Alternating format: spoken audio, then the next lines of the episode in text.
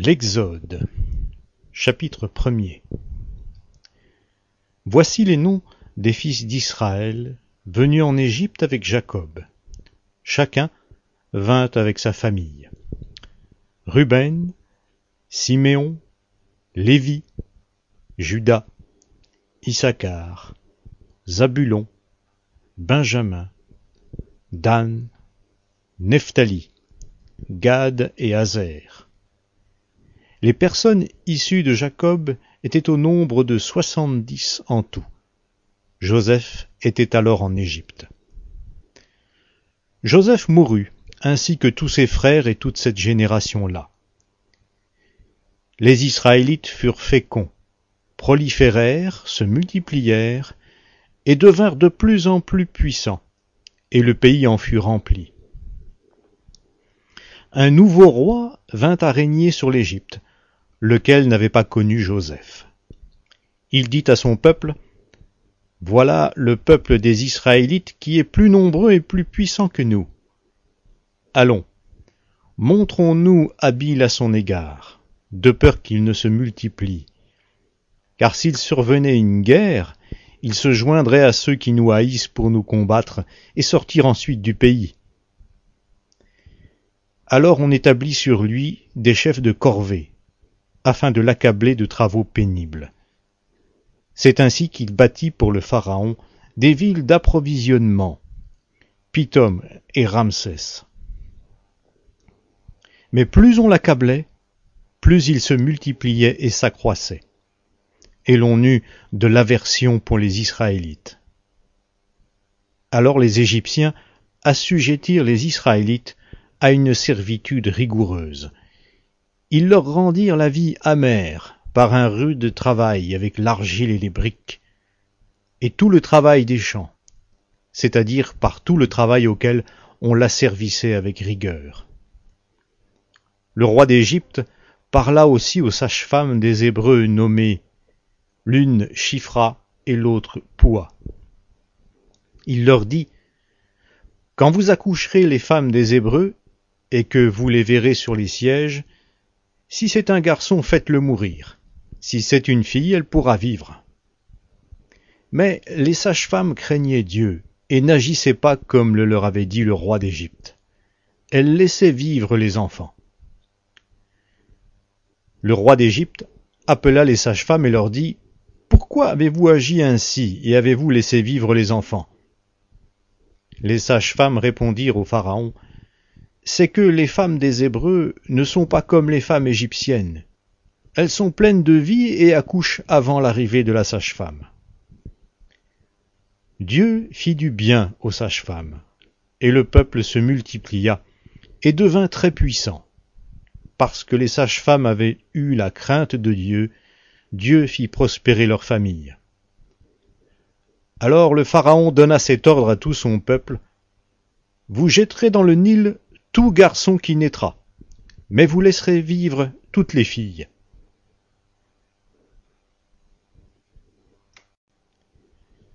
Chapitre 2 Un homme de la maison de Lévi alla prendre pour femme une fille de Lévi. Cette femme devint enceinte et enfanta un fils. Elle vit qu'il était beau, et elle le cacha pendant trois mois. Ne pouvant plus le cacher, elle prit pour lui un coffret de jonc qu'elle enduisit de bitume et de pois. Elle y mit l'enfant et le déposa parmi les roseaux sur le bord du Nil. La sœur de l'enfant se tint à quelque distance pour savoir ce qui lui arriverait. La fille du Pharaon descendit vers le Nil pour se baigner, et ses compagnes se promenèrent au bord du Nil. Elle aperçut le coffret au milieu des roseaux et envoya sa servante pour le prendre. Elle l'ouvrit et vit l'enfant. C'était un petit garçon qui pleurait. Elle en eut pitié et dit C'est un des enfants des Hébreux. Alors la sœur de l'enfant dit à la fille du Pharaon Faut-il que j'aille t'appeler une nourrice parmi les femmes des Hébreux afin d'allaiter cet enfant pour ton compte Va, lui répondit la fille du Pharaon. La jeune fille alla donc appeler la mère de l'enfant. La fille du Pharaon lui dit Emporte cet enfant et allaite-le. Je te donnerai ton salaire. La femme prit l'enfant et l'allaita. Quand l'enfant eut grandi, elle l'amena à la fille du Pharaon, et celle-ci le prit pour fils. Elle lui donna le nom de Moïse, car, dit-elle, je l'ai retiré des eaux. En ce temps-là, Moïse, devenu grand, se rendit auprès de ses frères, et porta les regards sur leurs pénibles travaux. Il vit un Égyptien qui frappait un Hébreu d'entre ses frères. Il se tourna de côté et d'autre, et, voyant qu'il n'y avait personne, il frappa l'Égyptien à mort, et le cacha dans le sable. Il sortit le jour suivant, et voici deux Hébreux qui se querellaient. Il dit à celui qui avait tort, Pourquoi frappes-tu ton camarade? Il répondit, Qui t'a établi chef et juge sur nous? Parles-tu pour me tuer, comme tu as tué l'Égyptien? Moïse eut peur, et se dit, Sûrement l'affaire est connue. Le Pharaon apprit ce qui s'était passé, et chercha à tuer Moïse. Mais Moïse prit la fuite loin du Pharaon, et vint résider dans le pays de Madian. Il s'assit près d'un puits. Le sacrificateur de Madian avait sept filles. Elles vinrent puiser de l'eau et remplir les auges pour faire boire le troupeau de leur père. Mais les bergers arrivèrent et les chassèrent. Alors Moïse se leva, prit leur défense et fit boire leur troupeau.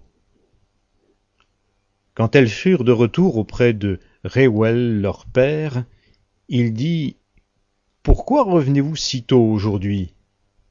Elles répondirent Un Égyptien nous a délivrés de la main des bergers.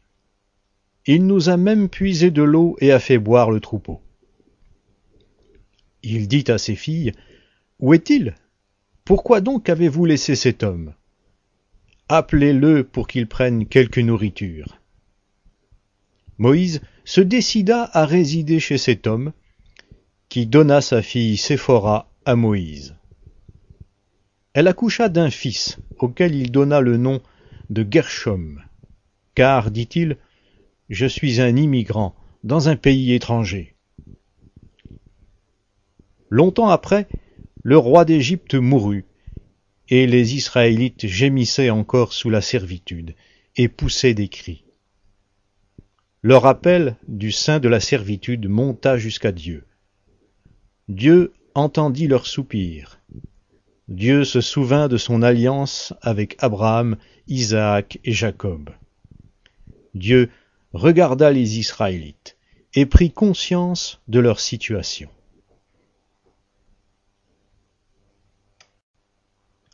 Chapitre 3 Moïse faisait paître le troupeau de Jéthro, son beau-père, sacrificateur de Madian. Il mena le troupeau au-delà du désert et se rendit à la montagne de Dieu, à Horeb.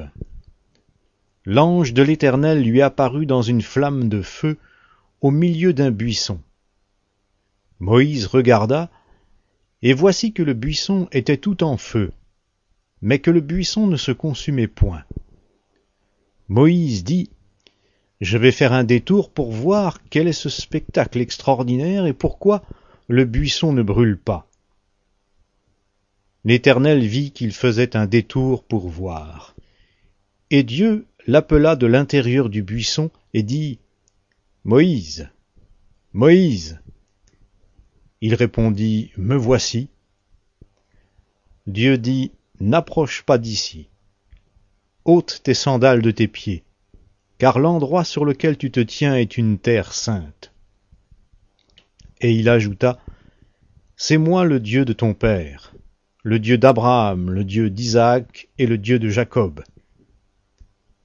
Moïse se cacha le visage, car il craignait de diriger ses regards vers Dieu. L'Éternel dit, j'ai bien vu la misère de mon peuple qui est en Égypte, et j'ai entendu son cri à cause de ses oppresseurs, car je connais ses douleurs. Je suis descendu pour le délivrer de la main des Égyptiens, et pour le faire monter de ce pays, dans un bon et vaste pays, dans un pays découlant de lait et de miel, dans la région où habitent les Cananéens, les Hittites, les Amoréens, les Phérésiens, les Éviens et les Yébousiens. Maintenant le cri des Israélites est venu jusqu'à moi, et j'ai vu l'oppression que leur font subir les Égyptiens. Maintenant, va. Je t'envoie vers le Pharaon. Fais sortir d'Égypte mon peuple, les Israélites. Moïse dit à Dieu, Qui suis-je pour aller vers le Pharaon et pour faire sortir d'Égypte les Israélites? Dieu dit, Je suis avec toi. Et voici quel sera pour toi le signe, que c'est moi qui t'envoie. Quand tu auras fait sortir d'Égypte le peuple, vous rendrez un culte à Dieu sur cette montagne. Moïse dit à Dieu, J'irai donc vers les Israélites, et je leur dirai, Le Dieu de vos pères m'a envoyé vers vous. Mais s'ils me demandent quel est son nom, que leur répondrai-je? Dieu dit à Moïse, Je suis celui qui suis. Et il ajouta, C'est ainsi que tu répondras aux Israélites. Celui qui s'appelle Je suis m'a envoyé vers vous. Dieu dit encore à Moïse, Tu parleras ainsi aux Israélites. L'Éternel, le Dieu de vos pères, le Dieu d'Abraham, le Dieu d'Isaac et le Dieu de Jacob m'a envoyé vers vous. Voilà mon nom pour l'éternité. Voilà comment je veux être invoqué de génération en génération. Va, rassemble les anciens d'Israël et dis-leur, L'Éternel, le Dieu de vos pères, m'est apparu, le Dieu d'Abraham, d'Isaac et de Jacob. Il a dit, Je vous ai vraiment visité, j'ai vu ce qu'on vous fait en Égypte. Et j'ai dit, Je vous ferai monter de l'Égypte où vous êtes dans la misère vers le pays des Cananéens, des Hittites, des Amoréens, des Phérésiens, des Éviens et des Yébousiens, dans un pays découlant de lait et de miel. Ils écouteront ta voix, et tu iras, toi et les anciens d'Israël, auprès du roi d'Égypte. Et vous lui direz, L'Éternel, le Dieu des Hébreux, est venu au-devant de nous. Maintenant, accorde-nous de faire trois journées de marche dans le désert, pour offrir des sacrifices à l'Éternel notre Dieu. Je sais que le roi d'Égypte ne vous permettra pas d'aller, pas même sous l'emprise d'une main puissante. J'étendrai ma main, et je frapperai l'Égypte par toutes sortes de miracles que je ferai au milieu d'elle, après quoi il vous laissera partir. Je ferai en sorte que ce peuple obtienne la faveur des Égyptiens, et quand vous partirez, vous ne partirez pas les mains vides. Chaque femme demandera à sa voisine et à celle qui séjourne dans sa maison des objets d'argent, des objets d'or et des vêtements que vous mettrez sur vos fils et vos filles, et vous enlèverez cela aux Égyptiens.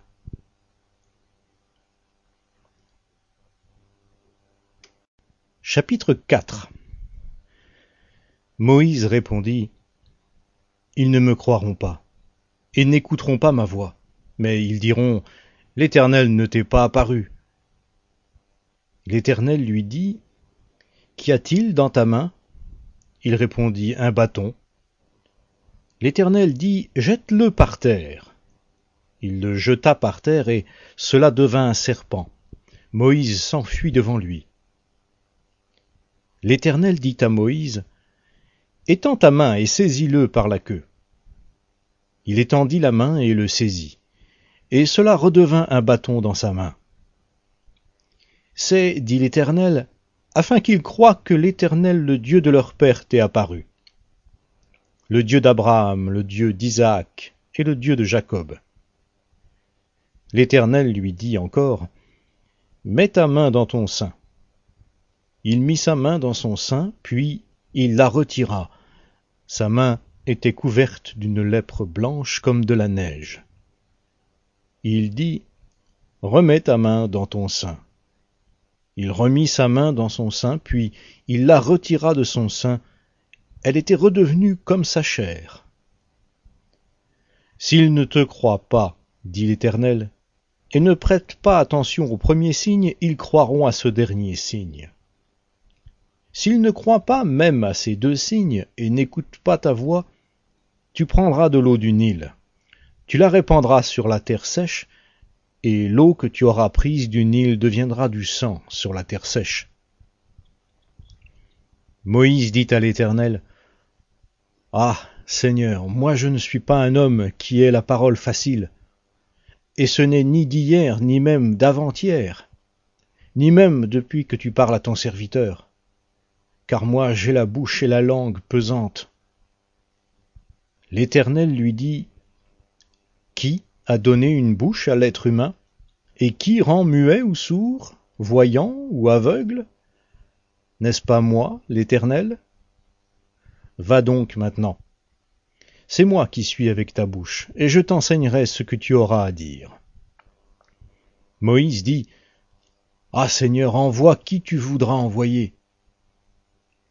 Alors la colère de l'Éternel s'enflamma contre Moïse, et il dit, N'y a-t-il pas ton frère, Aaron le Lévite? Je sais qu'il parlera facilement. D'ailleurs le voici lui-même qui vient à ta rencontre. Quand il te verra, il se réjouira de tout cœur. Tu lui parleras, et tu mettras ses paroles dans sa bouche. Et moi, je serai avec ta bouche et avec sa bouche. Et je vous enseignerai ce que vous aurez à faire. Il parlera pour toi au peuple, il te servira de bouche, et tu tiendras pour lui la place de Dieu. Prends dans ta main ce bâton, avec lequel tu opéreras les signes. Moïse s'en alla, et de retour auprès de Jéthro son beau-père, il lui dit Je vais aller rejoindre mes frères qui sont en Égypte, et voir s'ils sont encore vivants. Jéthro dit à Moïse Va en paix, L'Éternel dit à Moïse en Madian, Va, retourne en Égypte, car ils sont morts, tous ceux qui en voulaient à ta vie. Moïse prit sa femme et ses fils, les fit monter sur des ânes et retourna dans le pays d'Égypte. Moïse prit dans sa main le bâton de Dieu. L'Éternel dit à Moïse, en partant pour retourner en Égypte, Regarde tous les prodiges que j'ai mis à ta disposition. Tu les feras devant le Pharaon, et moi j'endurcirai son cœur, et il ne laissera point partir le peuple. Tu diras au Pharaon, Ainsi parle l'Éternel. Israël est mon fils, mon premier-né. Je te dis, laisse partir mon fils, pour qu'il me serve. Si tu refuses de le laisser partir, alors moi je ferai périr ton fils, ton premier-né.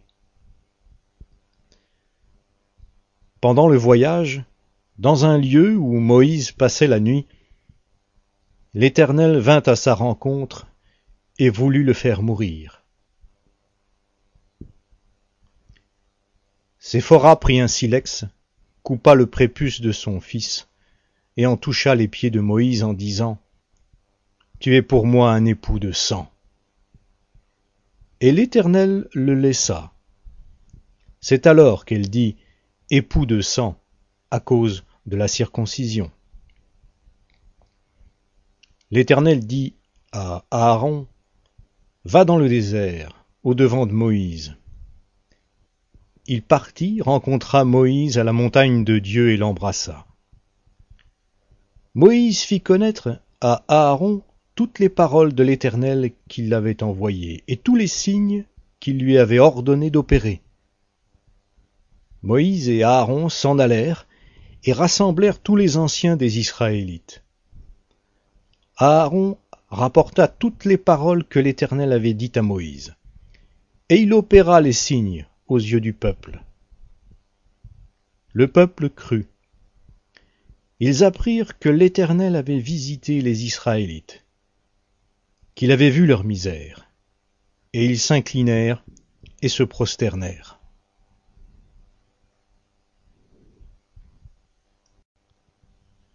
Chapitre 5 Moïse et Aaron se rendirent ensuite auprès du Pharaon et lui dirent Ainsi parle l'Éternel, le Dieu d'Israël. Laisse partir mon peuple, pour qu'il célèbre une fête en mon honneur au désert.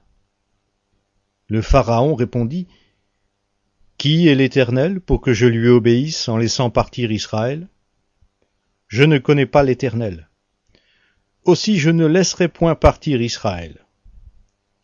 Ils dirent Le Dieu des Hébreux est venu au-devant de nous accorde-nous de faire trois journées de marche dans le désert, pour offrir des sacrifices à l'Éternel notre Dieu, afin qu'il ne nous frappe pas de la peste ou de l'épée. Le roi d'Égypte leur dit, Moïse et Aaron, pourquoi détournez-vous le peuple de son ouvrage? Allez à vos travaux. Le Pharaon dit, c'est maintenant où cette population née dans le pays est devenue nombreuse que vous allez interrompre ces travaux Et le jour même le Pharaon donna cet ordre aux inspecteurs du peuple et aux commissaires. Vous ne donnerez plus comme auparavant de la paille au peuple pour faire des briques, qu'ils aillent eux-mêmes se ramasser de la paille. Vous leur imposerez néanmoins la quantité de briques qu'ils faisaient auparavant vous ne la diminuerez en rien, car ce sont des paresseux. Voilà pourquoi ils crient en disant Allons offrir des sacrifices à notre Dieu.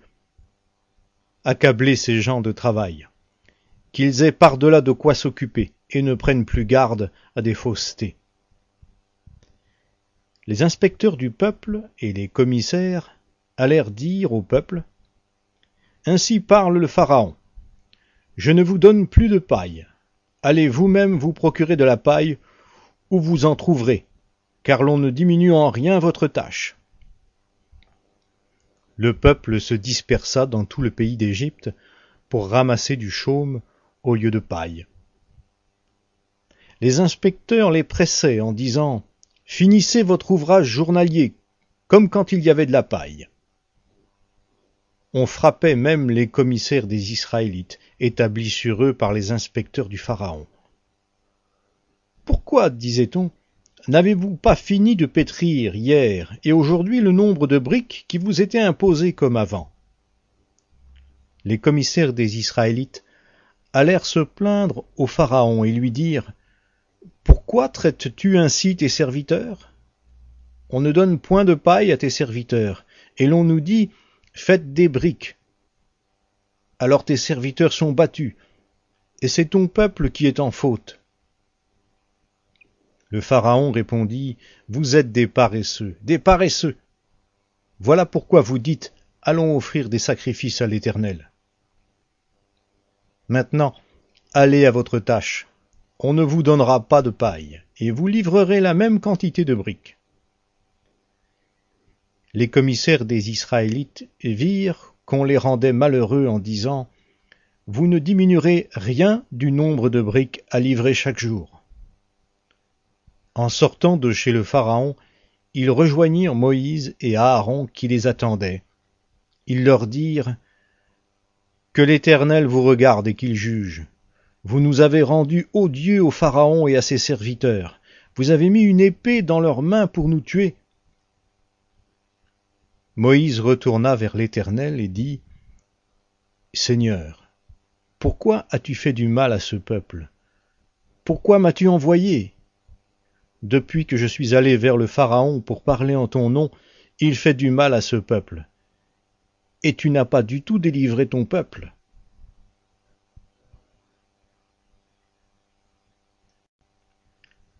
Chapitre 6 L'Éternel dit à Moïse tu verras maintenant ce que je vais faire au Pharaon. C'est sous l'emprise d'une main puissante qu'il laissera partir le peuple, et sous cette emprise qu'il le chassera de son pays. Dieu parla encore à Moïse et lui dit, Moi, je suis l'Éternel. Je suis apparu à Abraham, à Isaac et à Jacob comme le Dieu Tout-Puissant. Mais je n'ai pas été reconnu par eux sous mon nom, l'Éternel. J'ai aussi établi mon alliance avec eux pour leur donner le pays de Canaan, le pays où ils ont séjourné, où ils ont immigré. Moi, j'ai entendu le soupir des Israélites, que les Égyptiens asservissent, et je me suis souvenu de mon alliance.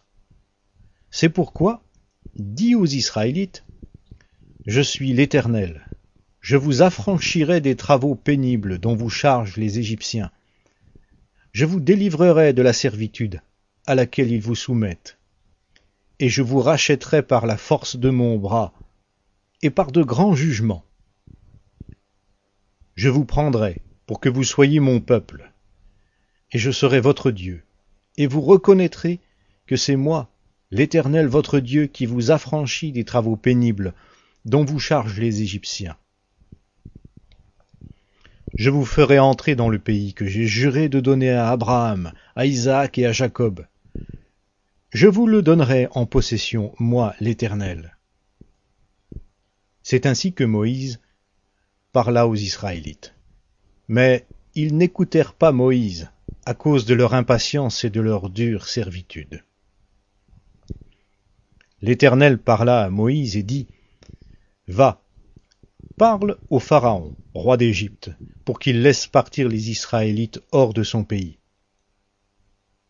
Moïse répondit en présence de l'Éternel, Alors que les Israélites ne m'ont pas écouté, comment le Pharaon m'écouterait-il, moi qui ai des lèvres malhabiles?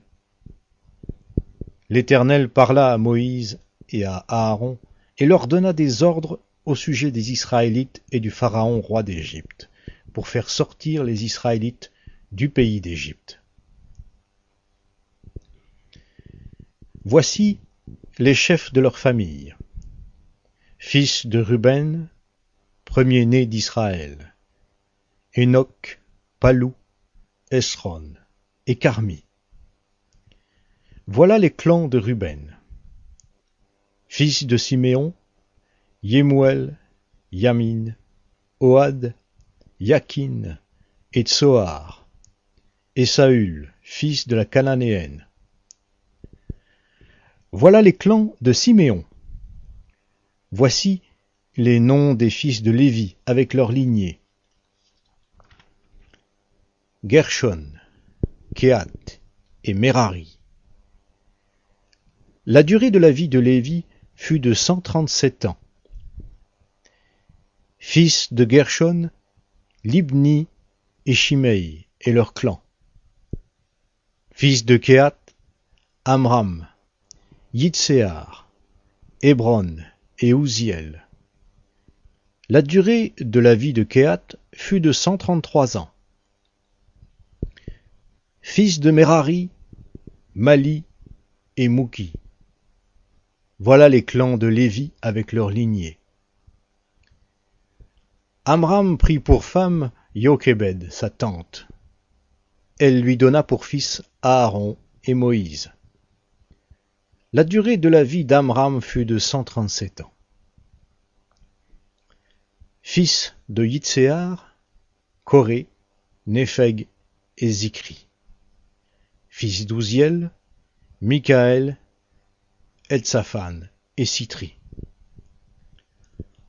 Aaron prit pour femme Elikeba, fille d'Aminadab, sœur de Nachron. Elle lui donna pour fils Nadab, Abiou, Éléazar et Itamar.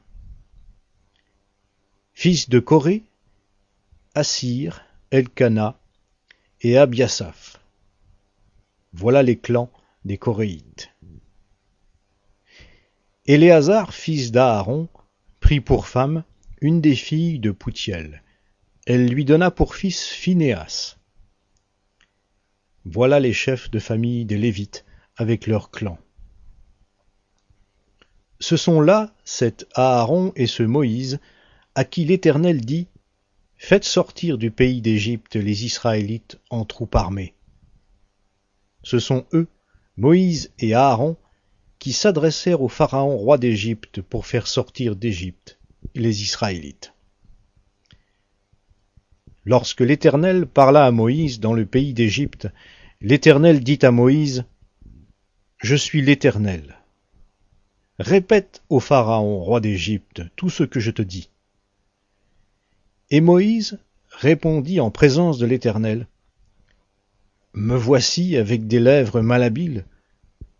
Comment le Pharaon m'écouterait-il?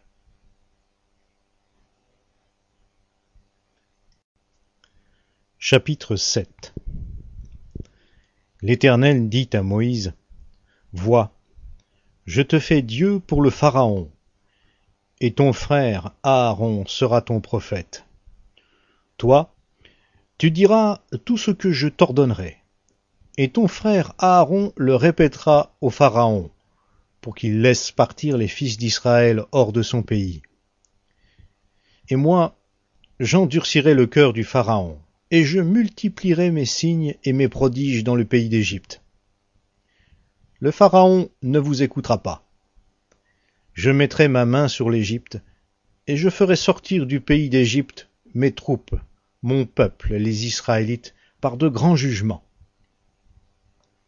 Les Égyptiens reconnaîtront que je suis l'Éternel, lorsque j'étendrai ma main sur l'Égypte et que je ferai sortir du milieu d'eux les Israélites. Moïse et Aaron agirent exactement comme l'Éternel le leur avait ordonné. Moïse était âgé de quatre-vingts ans et Aaron de quatre-vingt-trois ans lorsqu'ils s'adressèrent au Pharaon. L'Éternel dit à Moïse et à Aaron, Si le Pharaon vous parle et vous dit, Faites un prodige, tu diras à Aaron, Prends ton bâton et jette-le devant le Pharaon. Cela deviendra un reptile. Moïse se rendit avec Aaron auprès du Pharaon, et ils agirent comme l'Éternel l'avait ordonné. Aaron jeta son bâton devant le Pharaon et devant ses serviteurs, et cela devint un reptile. Mais le Pharaon appela des sages et des sorciers, et les magiciens d'Égypte eux aussi en firent autant par leurs pratiques occultes. Tous, ils jetèrent leurs bâtons qui devinrent des reptiles. Mais le bâton d'Aaron engloutit leurs bâtons. Le cœur du Pharaon s'endurcit, et il n'écouta pas Moïse et Aaron, comme l'avait dit l'Éternel. L'Éternel dit à Moïse, le Pharaon a le cœur endurci. Il refuse de laisser partir le peuple. Va vers le Pharaon dès le matin. Il sortira pour aller près de l'eau, et tu te porteras à sa rencontre au bord du Nil. Tu prendras à ta main le bâton qui a été changé en serpent. Et tu diras au Pharaon, L'Éternel, le Dieu des Hébreux, m'a envoyé auprès de toi pour te dire, Laisse partir mon peuple, afin qu'il me serve dans le désert. Et toi, jusqu'ici, tu n'as pas écouté. Ainsi parle l'Éternel. À ceci, tu reconnaîtras que je suis l'Éternel. Me voici, je vais frapper l'eau du Nil avec le bâton qui est dans ma main, et elle sera changée en sang. Les poissons qui sont dans le Nil périront, le Nil sera infecté, et les Égyptiens s'efforceront en vain de boire l'eau du Nil. L'Éternel dit à Moïse, il dit à Aaron, Prends ton bâton et étends ta main sur les eaux des Égyptiens, sur leurs rivières, sur les bras de leur Nil, sur leurs étangs et sur toute pièce d'eau. Elles deviendront du sang. Et il y aura du sang dans tout le pays d'Égypte, dans les récipients de bois et de pierre. Moïse et Aaron agirent ainsi que l'Éternel l'avait ordonné. Aaron leva le bâton et frappa l'eau qui était dans le Nil, sous les yeux du Pharaon, et sous les yeux de ses serviteurs. Et toute l'eau du Nil fut changée en sang.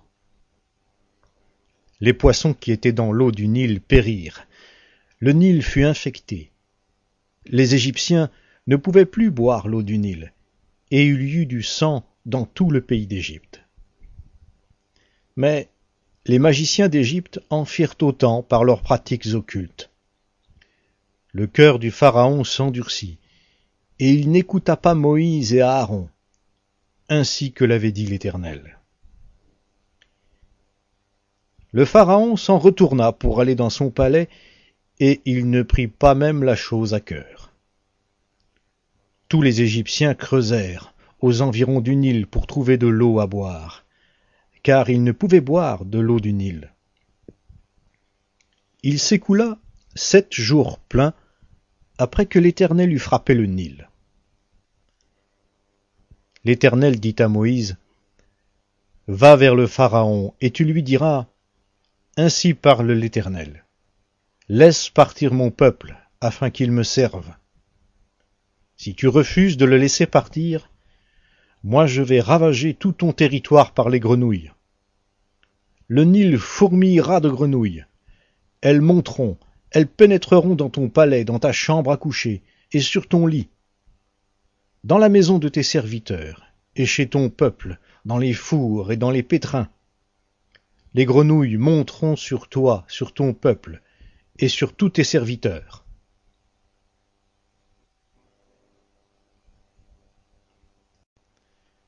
Chapitre 8 L'Éternel dit à Moïse, Dis à Aaron, Étends ta main avec ton bâton sur les rivières, sur les bras du Nil et sur les étangs, et fais monter les grenouilles sur le pays d'Égypte. Aaron étendit sa main sur les eaux de l'Égypte, et les grenouilles montèrent, et couvrirent le pays d'Égypte. Mais les magiciens en firent autant par leurs pratiques occultes. Ils firent monter les grenouilles sur le pays d'Égypte. Le Pharaon appela Moïse et Aaron et dit Intercédez auprès de l'Éternel, afin qu'il écarte les grenouilles de moi et de mon peuple, et je laisserai partir le peuple pour qu'il offre des sacrifices à l'Éternel. Moïse dit au Pharaon Que Sa Majesté me donne un ordre.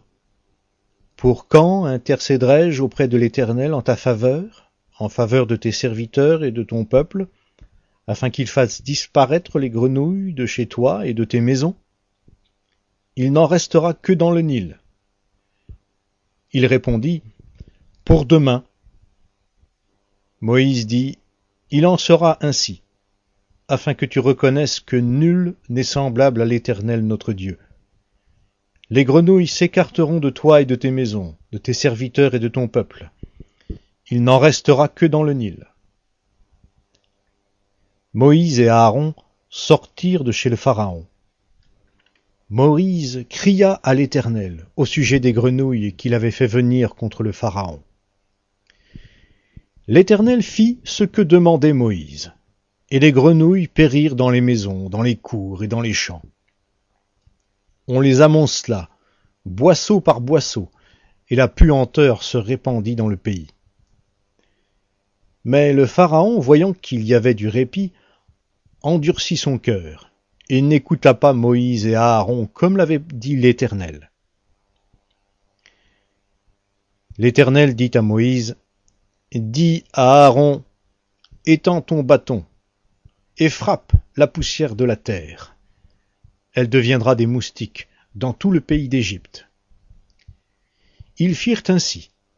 Aaron étendit sa main avec son bâton et frappa la poussière de la terre et elle devint des moustiques sur les hommes et sur les bêtes. Toute la poussière de la terre devint des moustiques dans tout le pays d'Égypte. Les magiciens employèrent leurs pratiques occultes pour produire les moustiques, mais ils ne le purent pas. Les moustiques étaient sur les hommes et sur les bêtes. Alors les magiciens dirent au Pharaon, C'est le doigt de Dieu le cœur du Pharaon s'endurcit, et il n'écouta pas Moïse et Aaron, comme l'avait dit l'Éternel. L'Éternel dit à Moïse, Lève-toi de bon matin, et présente-toi devant le Pharaon lorsqu'il sortira pour aller près de l'eau. Tu lui diras Ainsi parle l'Éternel. Laisse partir mon peuple, afin qu'il me serve. Si tu ne laisses point partir mon peuple, je vais lâcher contre toi les mouches venimeuses, contre tes serviteurs, contre ton peuple, et contre tes maisons. Les maisons des Égyptiens seront remplies de mouches, ainsi que le sol sur lequel ils se trouvent. Mais en ce jour-là, je ferai une distinction pour le pays de Goshen, où se tient mon peuple. Et là, il n'y aura pas de mouches, afin que tu reconnaisses que moi, l'Éternel, je suis au milieu de ce pays. Je mettrai une démarcation libératrice entre mon peuple et ton peuple. Ce signe sera pour demain. L'Éternel fit ainsi. Il vint une masse de mouches venimeuses dans le palais du Pharaon, dans la maison de ses serviteurs, et dans tout le pays d'Égypte. Le pays fut dévasté par les mouches. Le Pharaon appela Moïse et Aaron et dit, Allez offrir des sacrifices à votre Dieu dans le pays. Moïse répondit, Il n'est pas régulier d'agir ainsi, car nous offririons à l'Éternel notre Dieu des sacrifices qui sont en horreur aux Égyptiens. Et si nous offrons sous les yeux des Égyptiens des sacrifices dont ils ont horreur, ne nous lapideront-ils pas? Nous ferons trois journées de marche dans le désert, et nous offrirons des sacrifices à l'Éternel notre Dieu, selon ce qu'il nous dira. Le Pharaon dit, Moi, je vais vous laisser partir pour offrir à l'Éternel votre Dieu des sacrifices dans le désert. Seulement, vous ne vous éloignez pas en y allant. Intercédez pour moi. Moïse répondit, Voilà, je sors de chez toi et j'intercéderai auprès de l'Éternel. Demain, les mouches s'écarteront du Pharaon, de ses serviteurs et de son peuple. Mais que le Pharaon ne continue pas à nous tromper, en refusant de laisser partir le peuple pour offrir des sacrifices à l'Éternel. Moïse sortit de chez les Pharaons, et il intercéda auprès de l'Éternel. L'Éternel agit selon la parole de Moïse. Et les mouches s'écartèrent du Pharaon, de ses serviteurs et de son peuple. Il n'en resta pas une. Mais le Pharaon, cette fois encore, endurcit son cœur, et ne laissa point partir le peuple.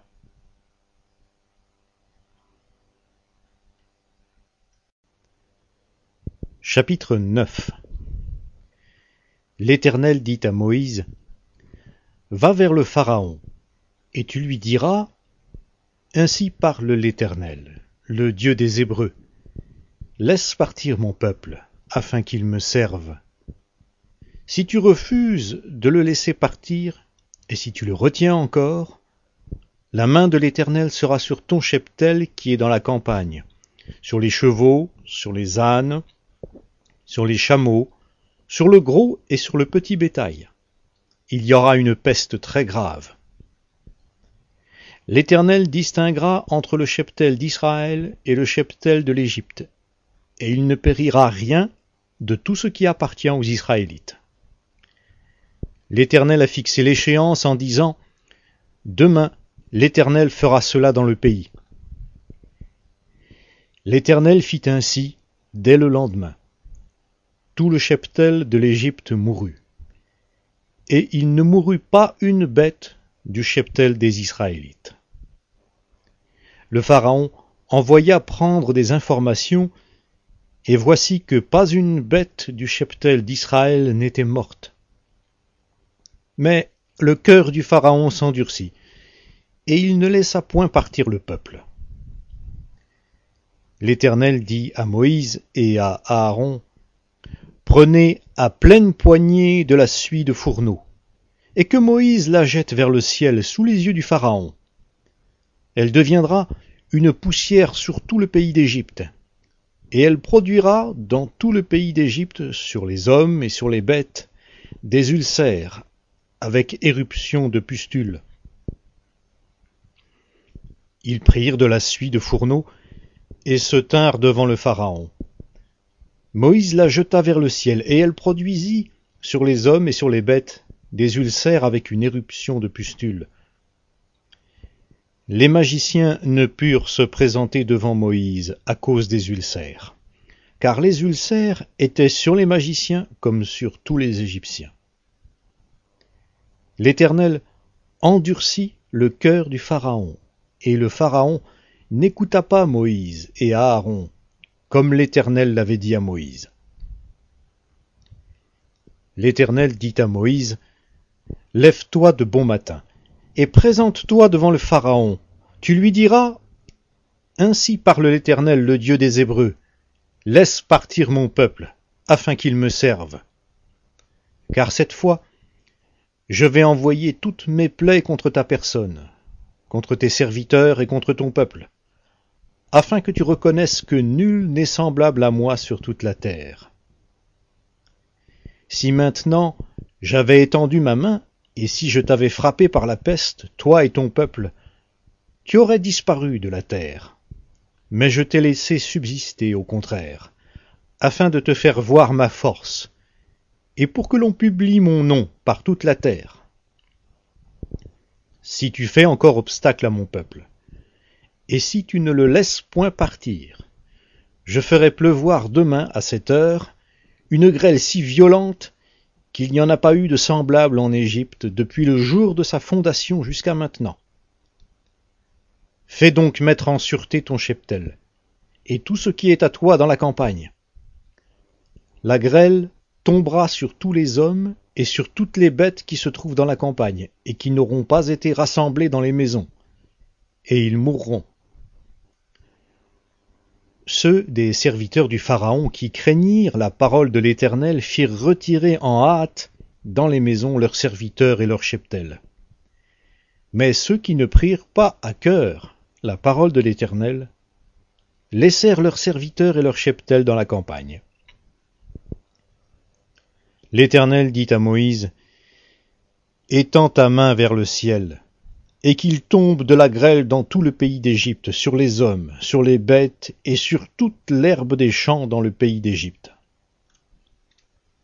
Moïse étendit son bâton vers le ciel, et l'Éternel envoya le tonnerre et la grêle, et le feu descendit sur la terre. L'Éternel fit pleuvoir de la grêle sur le pays d'Égypte. Il y eut de la grêle, et le feu se mêlait avec la grêle. Elle était si violente qu'il n'y en avait pas eu de semblable dans tout le pays d'Égypte, depuis qu'il existe comme nation. La grêle frappa dans tout le pays d'Égypte, tout ce qui était dans la campagne, depuis les hommes jusqu'aux bêtes. La grêle frappa aussi toute l'herbe des champs, et brisa tous les arbres des champs. Ce fut seulement dans le pays de Goshen, où étaient les Israélites, qu'il n'y eut pas de grêle. Le Pharaon fit appeler Moïse et Aaron et leur dit, Cette fois j'ai péché. C'est l'Éternel qui est juste, et moi et mon peuple qui avons tort. Intercédez auprès de l'Éternel, pour qu'il n'y ait plus de tonnerre ni de grêle. Je vous laisserai partir, et l'on ne vous retiendra plus. Moïse lui dit, Quand je sortirai de la ville, je tendrai mes mains vers l'Éternel. Le tonnerre cessera, et il n'y aura plus de grêle afin que tu reconnaisses que la terre est à l'Éternel. Mais je sais que toi et tes serviteurs, vous ne craindrez pas encore l'Éternel Dieu. Le lin et l'orge avaient été frappés, parce que l'orge était en épi et le lin en fleurs. Le froment et l'épeautre n'avaient pas été frappés parce qu'ils sont tardifs. Moïse sortit de chez le Pharaon, et hors de la ville, il tendit ses mains vers l'Éternel. Le tonnerre et la grêle cessèrent, et la pluie ne se déversa plus sur la terre. Le Pharaon, voyant que la pluie, la grêle et le tonnerre avaient cessé, continua de pécher et il endurcit son cœur, lui et ses serviteurs. le cœur du Pharaon s'endurcit, et il ne laissa point partir les Israélites, selon ce que l'Éternel avait dit par l'intermédiaire de Moïse.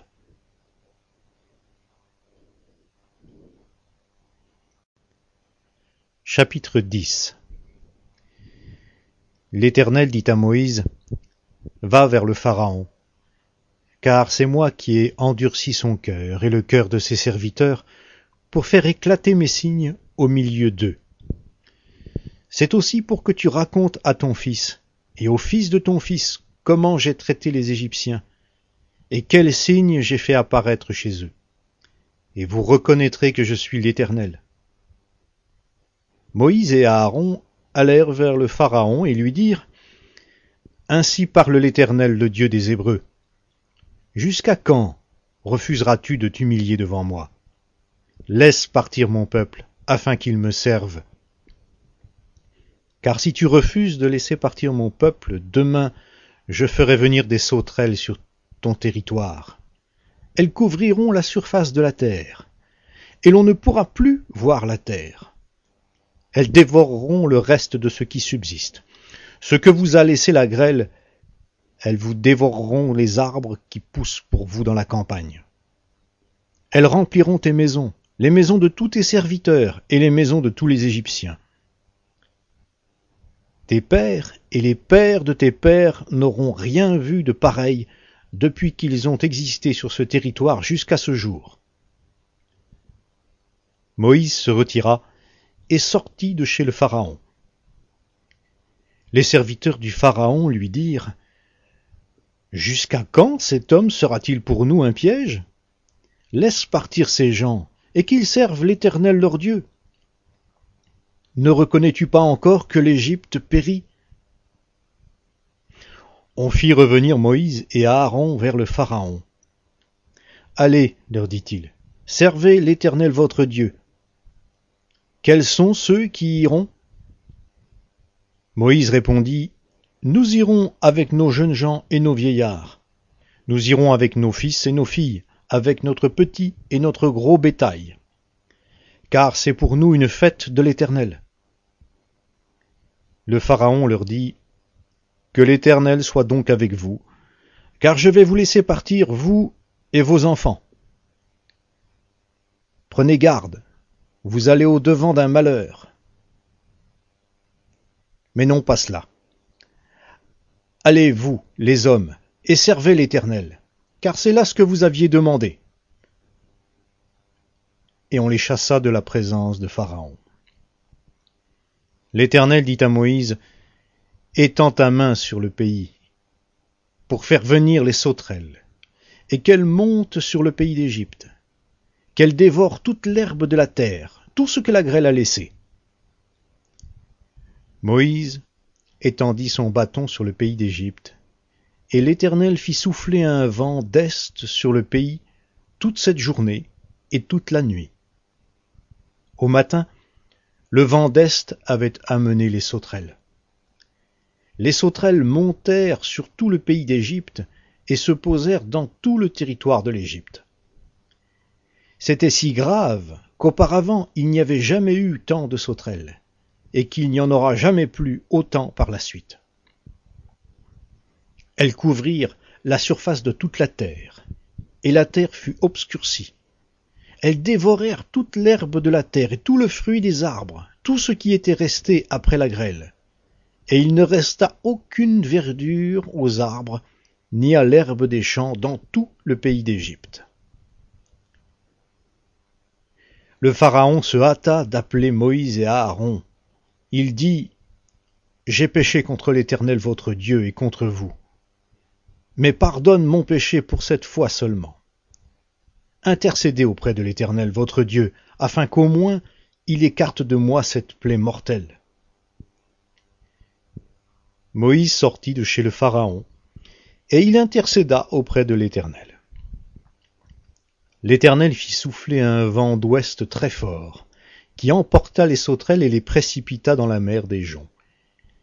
Il ne resta pas une seule sauterelle dans tout le territoire de l'Égypte. L'Éternel endurcit le cœur du Pharaon, Et le Pharaon ne laissa point partir les Israélites. L'Éternel dit à Moïse, Étends ta main vers le ciel, et qu'il y ait des ténèbres sur le pays d'Égypte, des ténèbres palpables. Moïse étendit sa main vers le ciel, et il y eut d'épaisses ténèbres dans tout le pays d'Égypte pendant trois jours. On ne se voyait pas l'un l'autre, et personne ne se leva de sa place pendant trois jours. Mais tous les Israélites avaient de la lumière là où ils habitaient. Le Pharaon appela Moïse et dit, Allez, servez l'Éternel. Vous ne laisserez sur place que votre petit et votre gros bétail, et vos enfants pourront aller avec vous. Moïse répondit, Tu mettras toi-même entre nos mains de quoi faire les sacrifices et les holocaustes que nous offrirons à l'Éternel notre Dieu. Nos troupeaux iront avec nous, et il n'en restera pas un sabot, car nous en prendrons pour servir l'Éternel notre Dieu. Et jusqu'à ce que nous soyons arrivés là-bas, nous ne savons pas ce que nous offrirons pour le culte de l'Éternel. L'Éternel endurcit le cœur du Pharaon, et le Pharaon ne voulut pas les laisser partir. Le Pharaon dit à Moïse, Sors de chez moi, garde-toi de revoir ma face, car le jour où tu verras ma face, tu mourras. Tu l'as dit, répliqua Moïse, je ne reverrai plus ta face.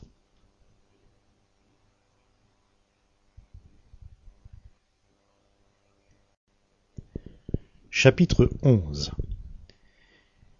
L'Éternel dit à Moïse, Je vais envoyer une dernière plaie au Pharaon et à l'Égypte, après quoi il vous laissera partir d'ici. Quand enfin il vous laissera partir, il ira jusqu'à vous chasser d'ici.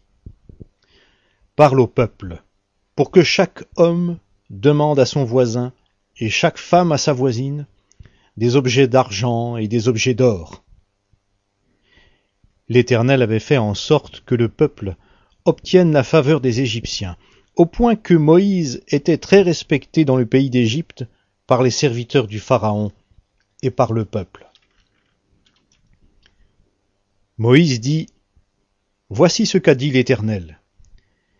Vers le milieu de la nuit, je m'avancerai dans l'intérieur de l'Égypte, et tous les premiers-nés vont mourir dans le pays d'Égypte depuis le premier-né du Pharaon assis sur son trône, jusqu'au premier-né de la servante qui travaille au meule, et tous les premiers-nés du bétail.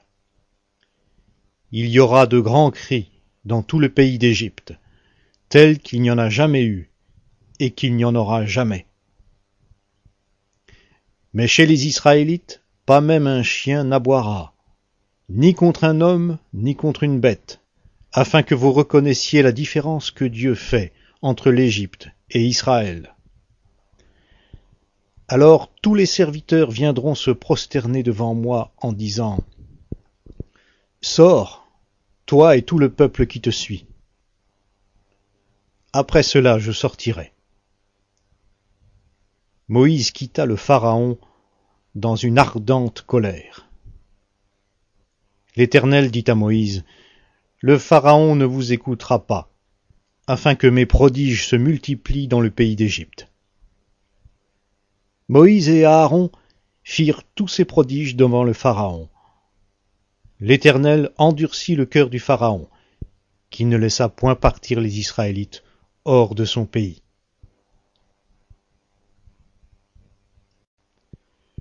Chapitre 12 L'Éternel dit à Moïse et à Aaron dans le pays d'Égypte, Ce mois-ci sera pour vous le premier des mois.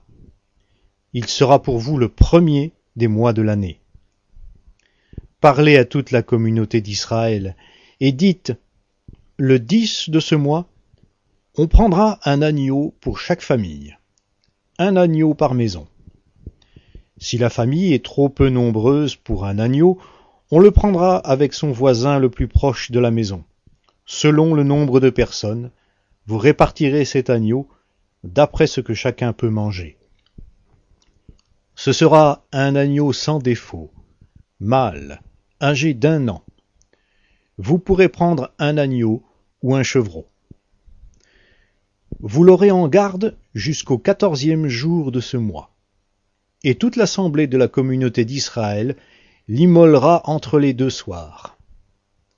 On prendra de son sang, et on en mettra sur les deux poteaux et sur le linteau de la porte des maisons où on le mangera. Cette même nuit, on en mangera la chair. On la mangera rôtie au feu avec des pains sans levain et des herbes amères. Vous ne le mangerez pas à demi cuit, ni bouilli dans l'eau, mais il sera rôti au feu, la tête avec les pattes et les entrailles.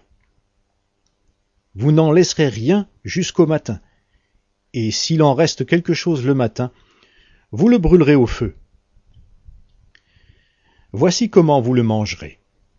Une ceinture à vos reins, vos sandales aux pieds et votre bâton à la main. Et vous le mangerez à la hâte. C'est la Pâque de l'Éternel.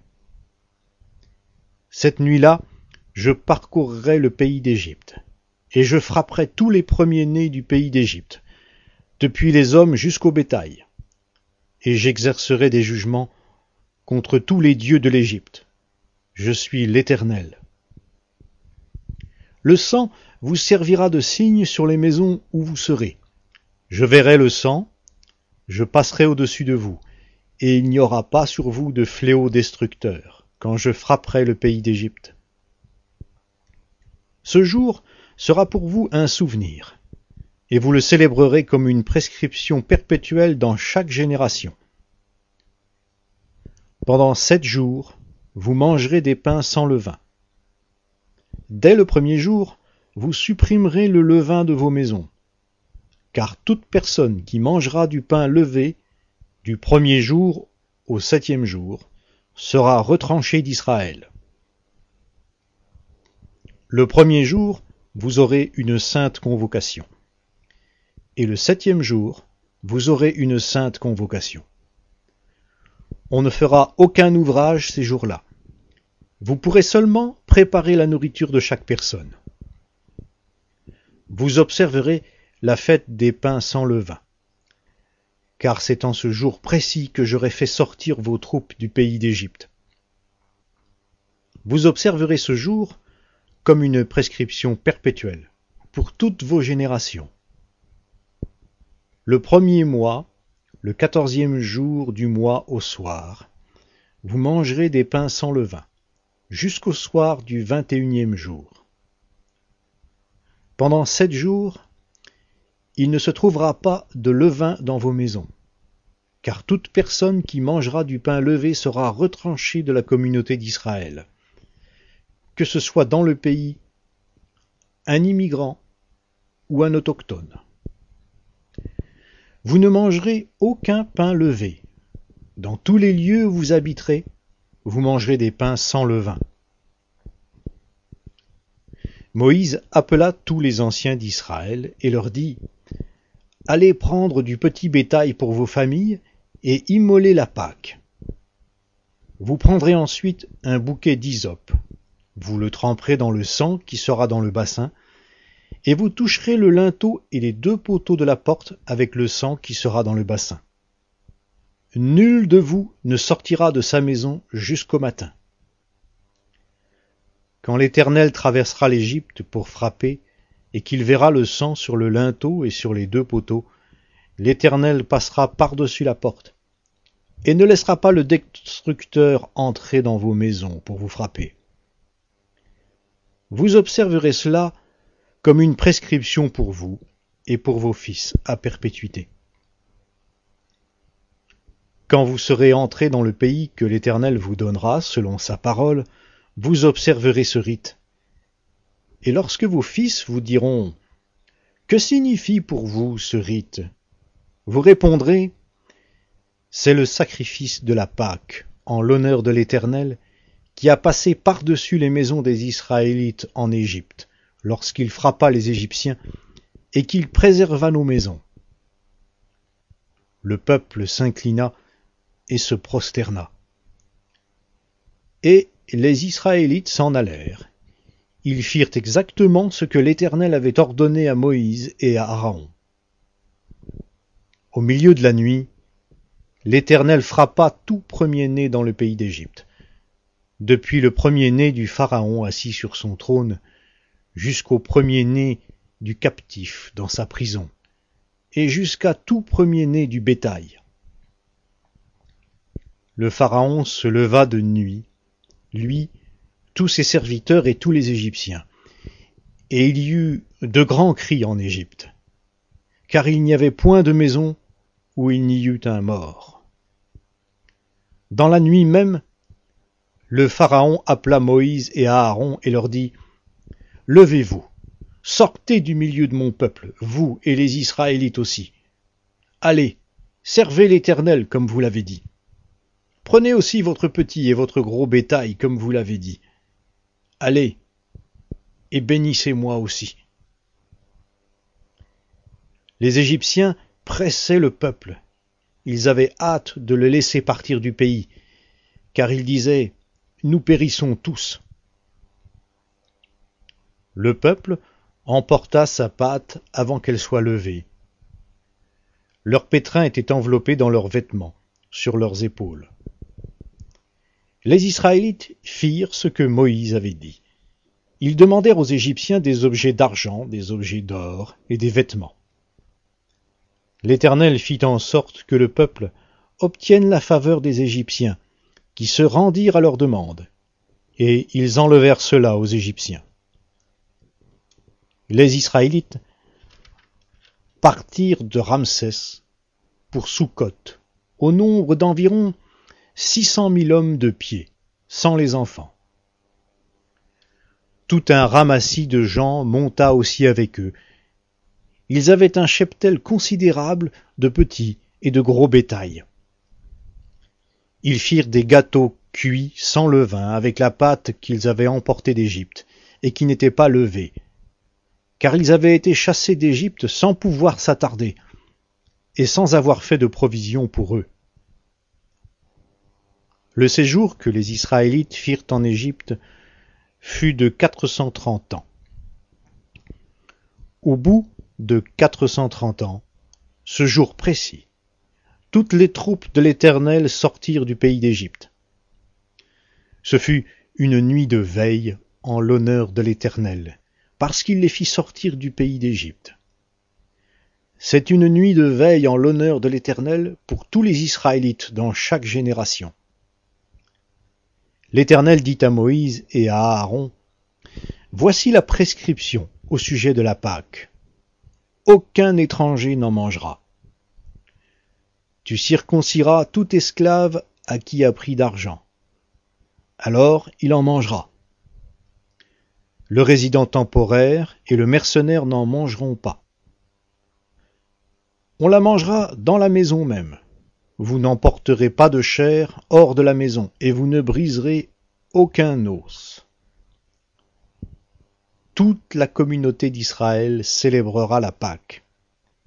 Si un immigrant en séjour chez toi veut célébrer la Pâque en l'honneur de l'Éternel, tout mâle chez lui devra être circoncis. Alors il s'approchera pour la célébrer, et il sera comme l'autochtone. Mais aucun incirconcis n'en mangera. Il y aura une même loi pour l'autochtone et pour l'immigrant en séjour au milieu de vous. Tous les Israélites firent exactement ce que l'Éternel avait ordonné à Moïse et à Aaron. Ce jour précis, l'Éternel fit sortir du pays d'Égypte les Israélites en troupes organisées.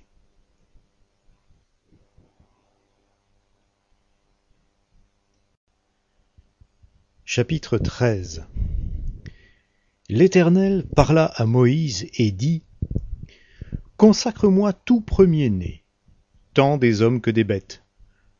Tout est né chez les Israélites, il m'appartient. Moïse dit au peuple Souvenez-vous de ce jour où vous êtes sortis d'Égypte, de la maison de servitude. Car c'est par la puissance de sa main que l'Éternel vous en a fait sortir on ne mangera pas de pain levé. vous sortez aujourd'hui, au mois des épis. Quand l'Éternel t'aura fait entrer dans le pays des Cananéens, des Hittites, des Amoréens, des Héviens et des Yébousiens qu'il a juré à tes pères de te donner, pays découlant de lait et de miel, tu rendras ce culte à l'Éternel dans ce même mois. Pendant sept jours tu mangeras des pains sans levain, et le septième jour il y aura une fête en l'honneur de l'Éternel. On mangera des pains sans levain pendant les sept jours. On ne verra pas chez toi de pain levé, et on ne verra pas chez toi de levain dans tout ton territoire. Tu feras en ce jour un récit à ton fils, en disant C'est à cause de ce que l'Éternel a fait pour moi lorsque je suis sorti d'Égypte.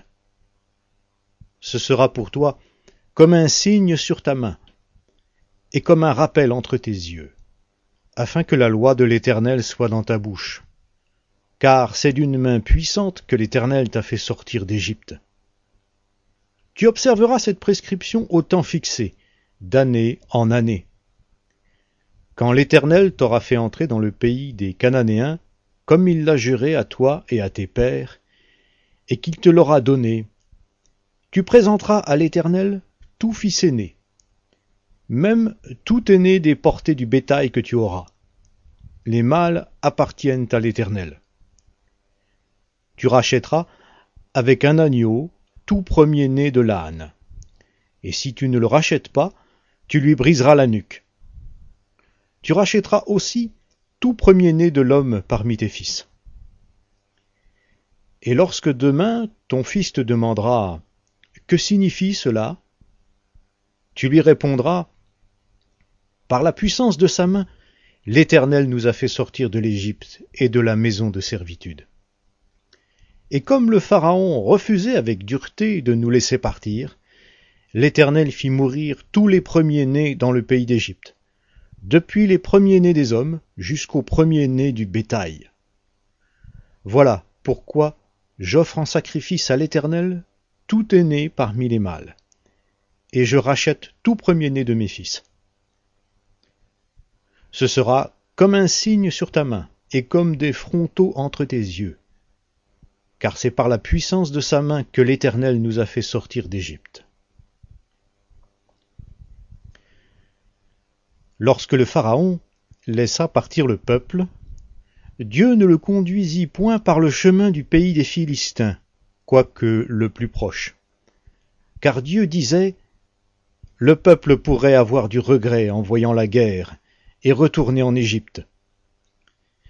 Mais Dieu fit faire un détour au peuple par le chemin du désert, vers la mer des Joncs. Les Israélites montèrent tout équipés hors du pays d'Égypte. Moïse prit avec lui les ossements de Joseph, car Joseph avait fait jurer les fils d'Israël en disant Certes, Dieu vous visitera, et vous ferez remonter mes ossements avec vous, loin d'ici. Ils partirent de Soukhot et campèrent à Étam, à l'extrémité du désert. L'Éternel allait devant eux, le jour dans une colonne de nuée pour les guider sur le chemin, et la nuit dans une colonne de feu pour les éclairer, afin qu'ils marchent jour et nuit. La colonne de nuée ne se retirait pas de devant le peuple pendant le jour, ni la colonne de feu pendant la nuit.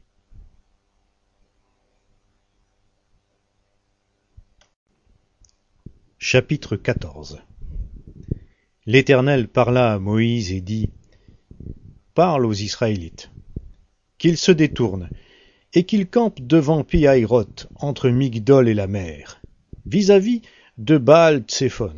C'est en face de ce lieu que vous camperez près de la mer.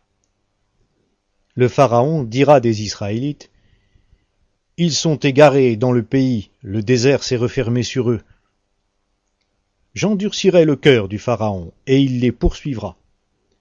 Mais je serai glorifié par le moyen du Pharaon et de toute son armée, et les Égyptiens reconnaîtront que je suis l'Éternel. C'est ce qu'ils firent. On annonça au roi d'Égypte que le peuple avait pris la fuite, Alors les sentiments du Pharaon et celui de ses serviteurs à l'égard du peuple furent changés. Ils dirent Qu'avons-nous fait en laissant partir Israël, dont nous n'aurons plus les services? Le Pharaon attela son char et prit son peuple avec lui. Il prit six cents chars d'élite, et tous les chars de l'Égypte. Sur tous, il y avait des équipages de trois hommes. L'Éternel endurcit le cœur du Pharaon, roi d'Égypte, et le Pharaon poursuivit les Israélites les Israélites étaient sortis librement. Les Égyptiens les poursuivirent, et tous les chevaux, les chars du Pharaon, ses cavaliers et son armée, les atteignirent alors qu'ils campaient près de la mer, vers Piahiroth, vis-à-vis de Baal Tséphon. Le Pharaon approchait. Les Israélites levèrent les yeux, et voici que les Égyptiens s'étaient mis en marche derrière eux. Et les Israélites furent remplis de crainte, et crièrent à l'Éternel. Ils dirent à Moïse, Est-ce parce qu'il n'y avait point de tombe en Égypte que tu nous as emmenés pour mourir au désert? Que nous as-tu fait en nous faisant sortir d'Égypte? N'est-ce pas là ce que nous te disions en Égypte? Laisse-nous servir les Égyptiens, car mieux vaut pour nous servir les Égyptiens que de mourir au désert. Moïse répondit au peuple, Soyez sans crainte, restez en place et voyez comment l'Éternel va vous sauver aujourd'hui. Car les Égyptiens que vous voyez aujourd'hui, vous ne les verrez plus jamais. L'Éternel combattra pour vous, et vous, gardez le silence. L'Éternel dit à Moïse, Pourquoi cries-tu vers moi? Parle aux Israélites et qu'ils se mettent en marche. Toi, lève ton bâton, étends ta main sur la mer et fends-la. Les Israélites entreront au milieu de la mer à pied sec. Quant à moi, je vais endurcir le cœur des Égyptiens, pour qu'ils y entrent derrière eux. Je serai glorifié par le moyen du Pharaon et de toute son armée, de ses chars et de ses cavaliers et les Égyptiens reconnaîtront que je suis l'Éternel quand j'aurai été glorifié, par le moyen du Pharaon, de ses chars et de ses cavaliers.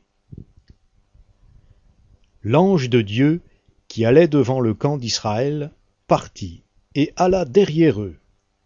Et la colonne de nuée partit de devant eux, et se tint derrière eux. Elle se rendit entre le camp des Égyptiens et le camp d'Israël. Elle était pour les uns nuée et ténèbres, et pour les autres, elle éclairait la nuit. Ils ne s'approchèrent pas les uns des autres pendant toute la nuit. Alors Moïse étendit sa main sur la mer. L'Éternel refoula la mer toute la nuit par un puissant vent d'est. Il mit la mer à sec, et les eaux se fendirent les Israélites entrèrent au milieu de la mer à pied sec, et les eaux furent pour eux une muraille à leur droite et à leur gauche. Les Égyptiens les poursuivirent, et tous les chevaux du Pharaon, ses chars et ses cavaliers entrèrent après eux au milieu de la mer.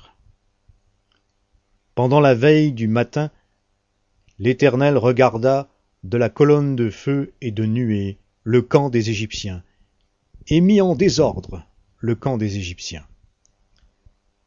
Il écarta les roues de leurs chars et en alourdit la marche. Les Égyptiens dirent alors Fuyons devant Israël, car l'Éternel combat pour eux contre les Égyptiens. L'Éternel dit à Moïse Étends ta main sur la mer, et les eaux reviendront sur les Égyptiens, sur leurs chars et sur leurs cavaliers. Moïse étendit sa main sur la mer. À l'approche du matin, la mer revint à son niveau habituel. Les Égyptiens s'enfuirent à son approche, mais l'Éternel précipita les Égyptiens au milieu de la mer. Les eaux revinrent et couvrirent les chars, les cavaliers et toute l'armée du Pharaon qui était entrée dans la mer derrière les Israélites. Et il n'en resta pas un seul, mais les Israélites marchèrent à pied sec au milieu de la mer, et les eaux étaient pour eux une muraille à leur droite et à leur gauche. Ce jour-là, l'Éternel sauva Israël de la main des Égyptiens.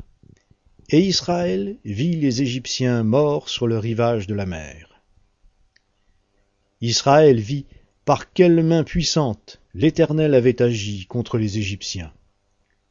Le peuple craignit l'Éternel. Ils crurent en l'Éternel et en Moïse son serviteur.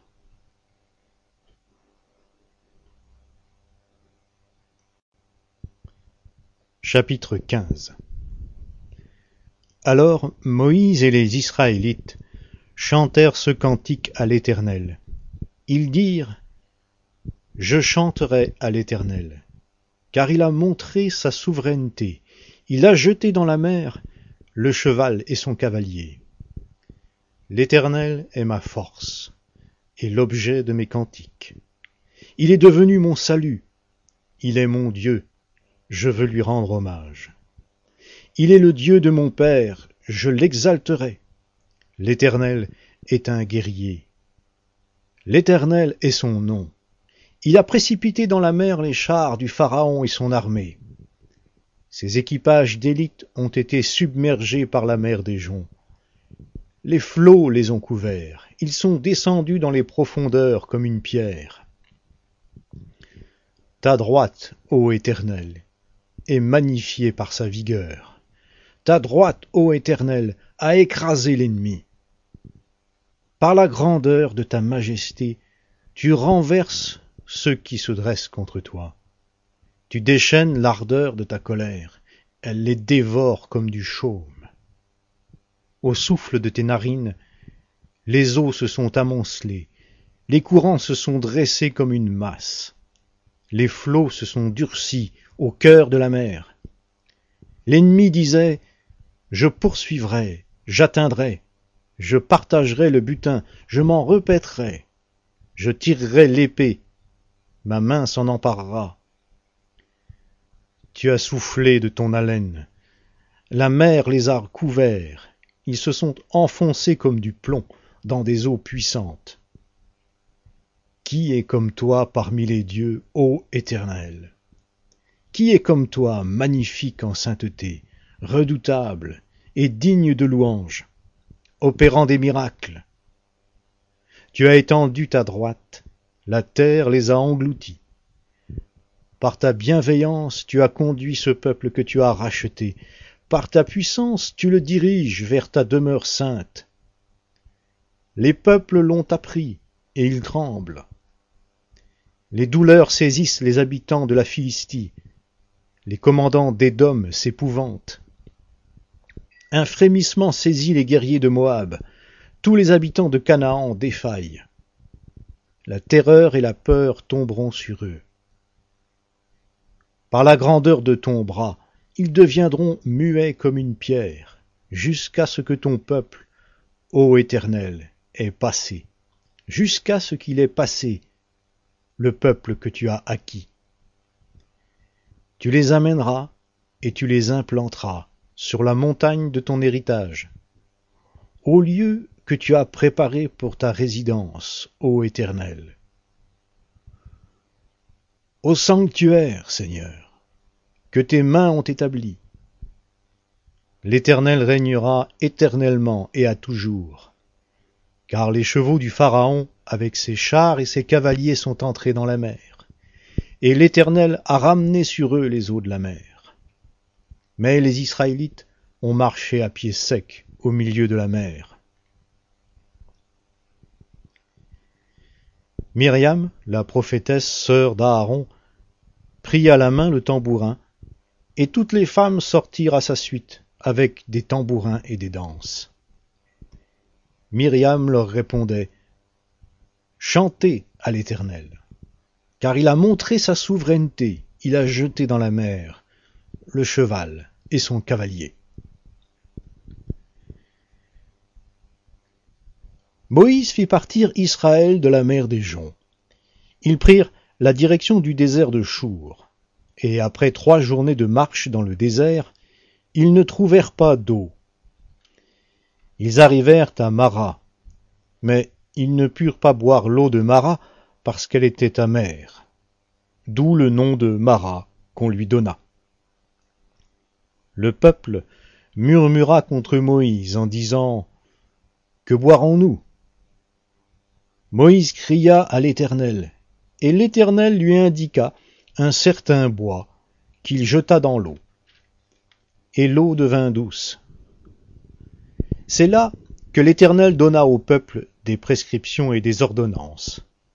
Et ce fut là qu'il le mit à l'épreuve. Il dit, Si tu écoutes attentivement la voix de l'Éternel ton Dieu, si tu fais ce qui est droit à ses yeux, si tu prêtes l'oreille à ses commandements, et si tu observes toutes ses prescriptions, je ne t'infligerai aucune des maladies que j'ai infligées aux Égyptiens. Car je suis l'Éternel qui te guérit. Ils arrivèrent à Élim, où il y avait douze sources d'eau et soixante-dix palmiers. Ils campèrent là, près de l'eau.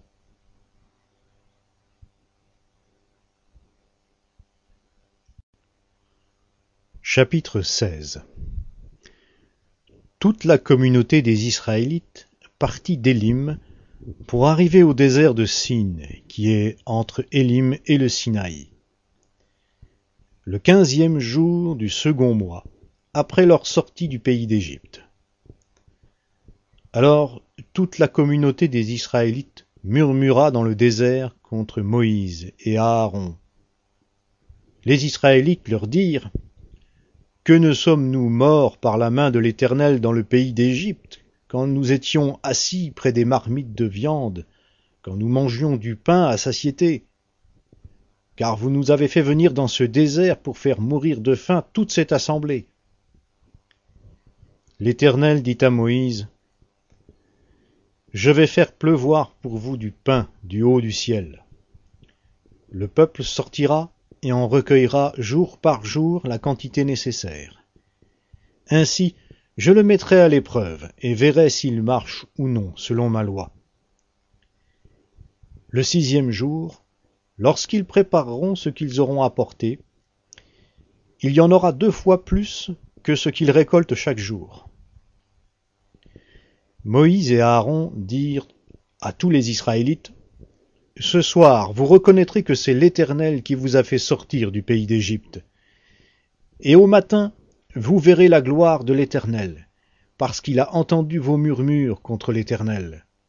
Car que sommes-nous pour que vous murmuriez contre nous?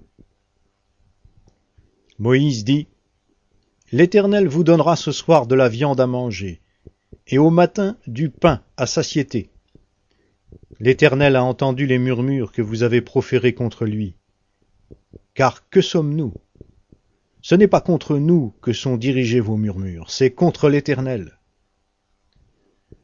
Moïse dit à Aaron, Dis à toute la communauté des Israélites, Approchez-vous devant l'Éternel, car il a entendu vos murmures. Tandis qu'Aaron parlait à toute la communauté des Israélites, ils se tournèrent du côté du désert. Et voici que la gloire de l'Éternel apparut dans la nuée.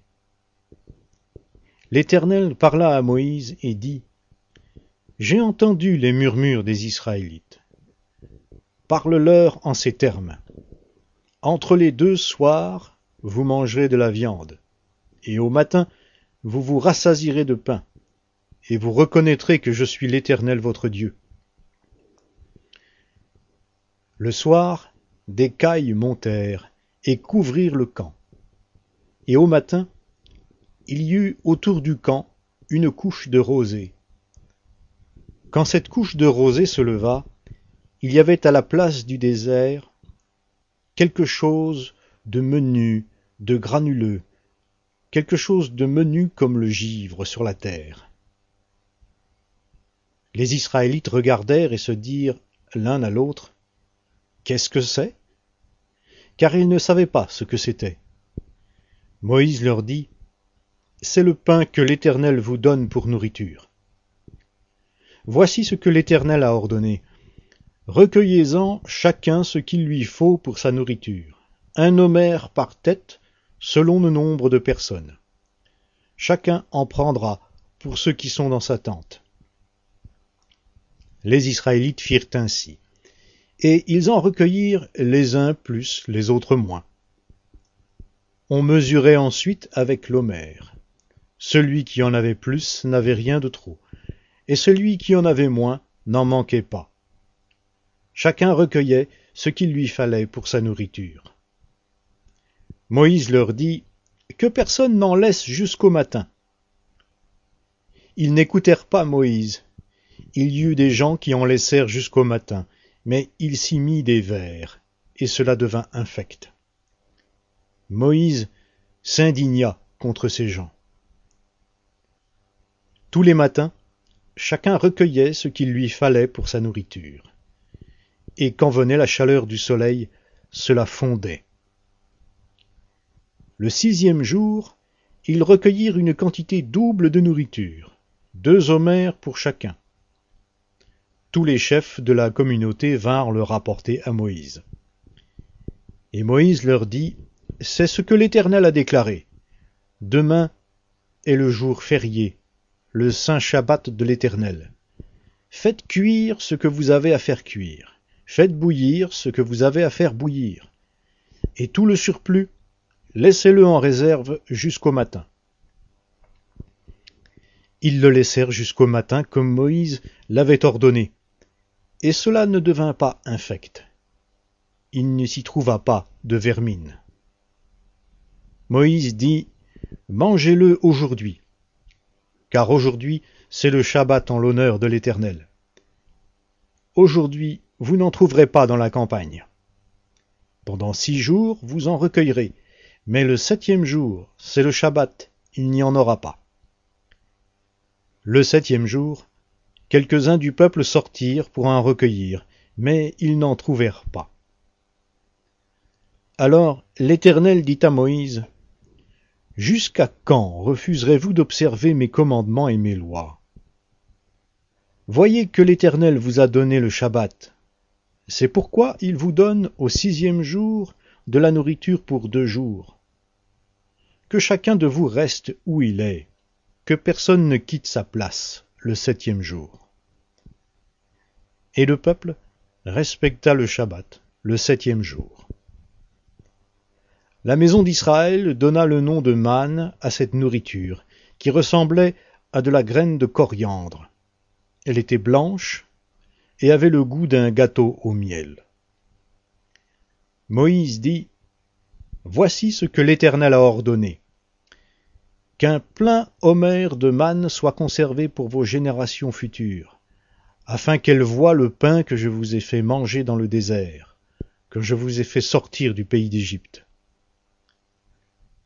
Et Moïse dit à Aaron, Prends une urne, mets-y un plein homère de manne, et dépose-la devant l'Éternel, afin qu'elle soit conservée pour vos générations futures. Suivant l'ordre donné par l'Éternel à Moïse, Aaron le déposa devant le témoignage, afin qu'il soit conservé. Les Israélites ont mangé la manne pendant quarante ans, jusqu'à leur arrivée dans un pays habité. Ils ont mangé la manne jusqu'à leur arrivée à la limite du pays de Canaan. L'Homère est la dixième partie de l'Epha.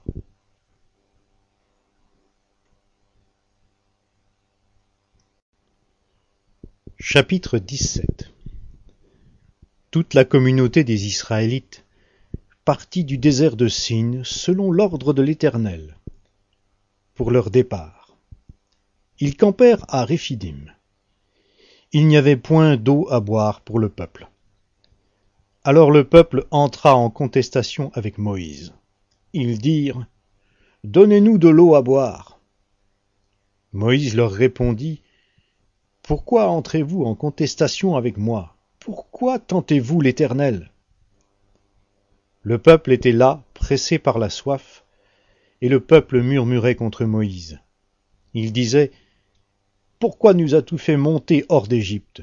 Pour nous faire mourir de soif, moi, mes fils et mes troupeaux? Moïse cria à l'Éternel en disant Que ferai-je pour ce peuple? Encore un peu, et ils me lapideront. L'Éternel dit à Moïse, Passe devant le peuple, et prends avec toi des anciens d'Israël. Prends aussi dans ta main ton bâton avec lequel tu as frappé le Nil, et tu t'avanceras. Me voici, je me tiens là devant toi, sur le rocher, en Horeb.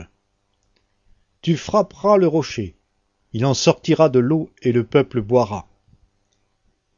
Moïse fit ainsi aux yeux des anciens d'Israël. Il appela ce lieu du nom de Massa et Mériba, parce que les Israélites avaient contesté, et parce qu'ils avaient tenté l'Éternel en disant L'Éternel est-il au milieu de nous Oui ou non? Amalek vint combattre Israël à Réphidim.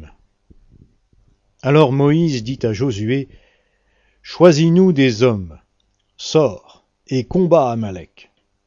Demain, je me tiendrai sur le sommet de la colline, le bâton de Dieu à la main.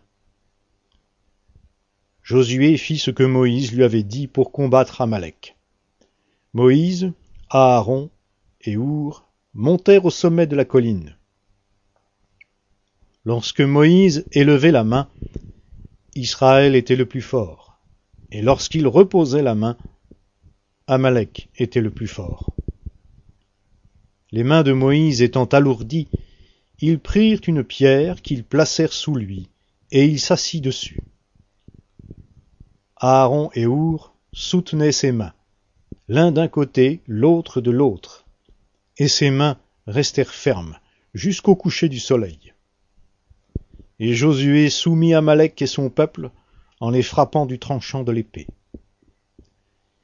L'Éternel dit à Moïse, Écris ces choses comme souvenir dans le livre, et déclare à Josué que j'effacerai le souvenir d'Amalek de dessous les cieux.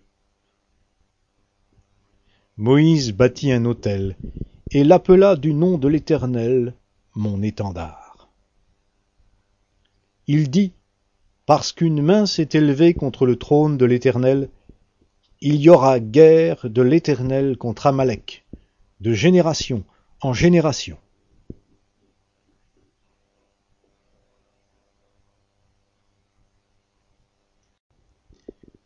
Chapitre 18 Jéthro, sacrificateur de Madian, beau-père de Moïse, apprit tout ce que Dieu avait fait pour Moïse et pour Israël son peuple, à savoir que l'Éternel avait fait sortir Israël d'Égypte Jéthro, beau-père de Moïse, prit Séphora, femme de Moïse, qu'il avait laissé partir, ainsi que ses deux fils. L'un se nommait Gershom, car il avait dit Je suis un immigrant dans un pays étranger. L'autre se nommait Eliezer, car il avait dit Le Dieu de mon père est venu à mon secours, et m'a délivré de l'épée du Pharaon. Jéthro, beau-père de Moïse, avec les fils, et la femme de Moïse vint vers lui au désert, où il campait à la montagne de Dieu. Il dit à Moïse, Moi, ton beau-père Jéthro, je viens vers toi avec ta femme accompagnée de ses deux fils. Moïse sortit au-devant de son beau-père, se prosterna et l'embrassa. Ils s'informèrent réciproquement de leur santé, puis ils entrèrent sous la tente. Moïse raconta à son beau-père tout ce que l'Éternel avait fait au Pharaon et à l'Égypte à cause d'Israël, toutes les souffrances qui les avaient atteints en chemin et dont l'Éternel les avait délivrés.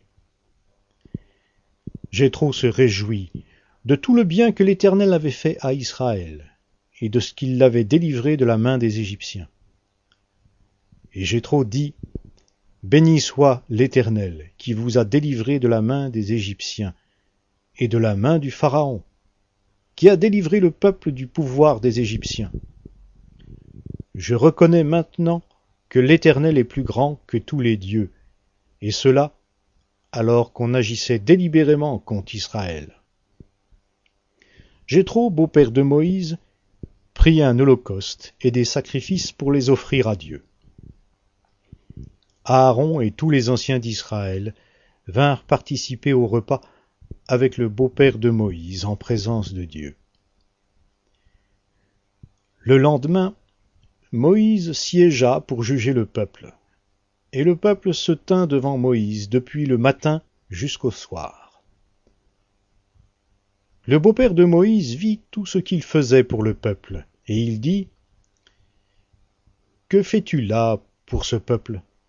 Pourquoi sièges-tu seul?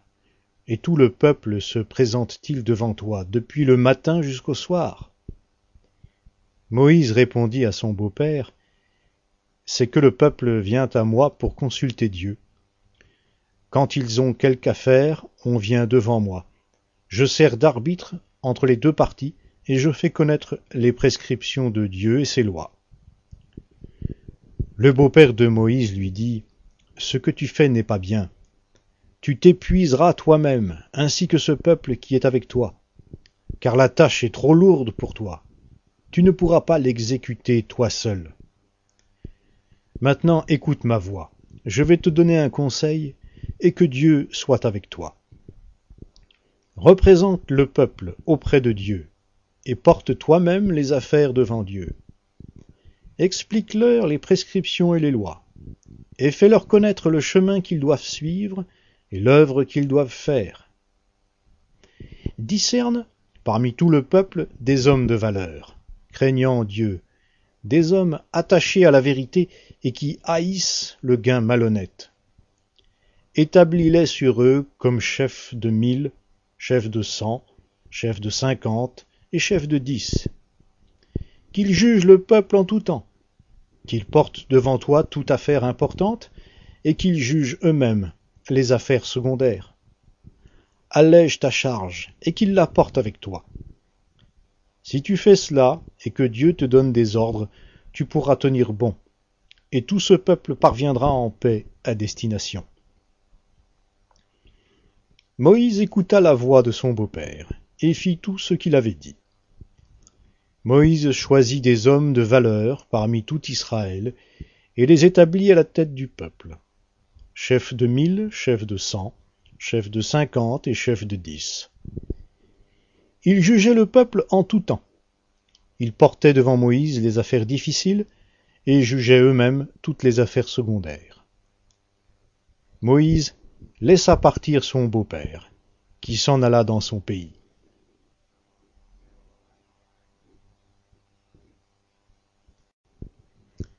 Chapitre 19 Le troisième mois, après leur sortie du pays d'Égypte, les Israélites arrivèrent ce jour-là au désert du Sinaï. Partis de Réphidim, ils arrivèrent au désert du Sinaï et campèrent dans le désert. Israël campa là, vis-à-vis de la montagne. Moïse monta vers Dieu. L'Éternel l'appela du haut de la montagne en disant Voici ce que tu diras à la maison de Jacob, et que tu annonceras aux Israélites. Vous avez vu vous-même ce que j'ai fait à l'Égypte. Je vous ai porté sur des ailes d'aigle et fait venir vers moi.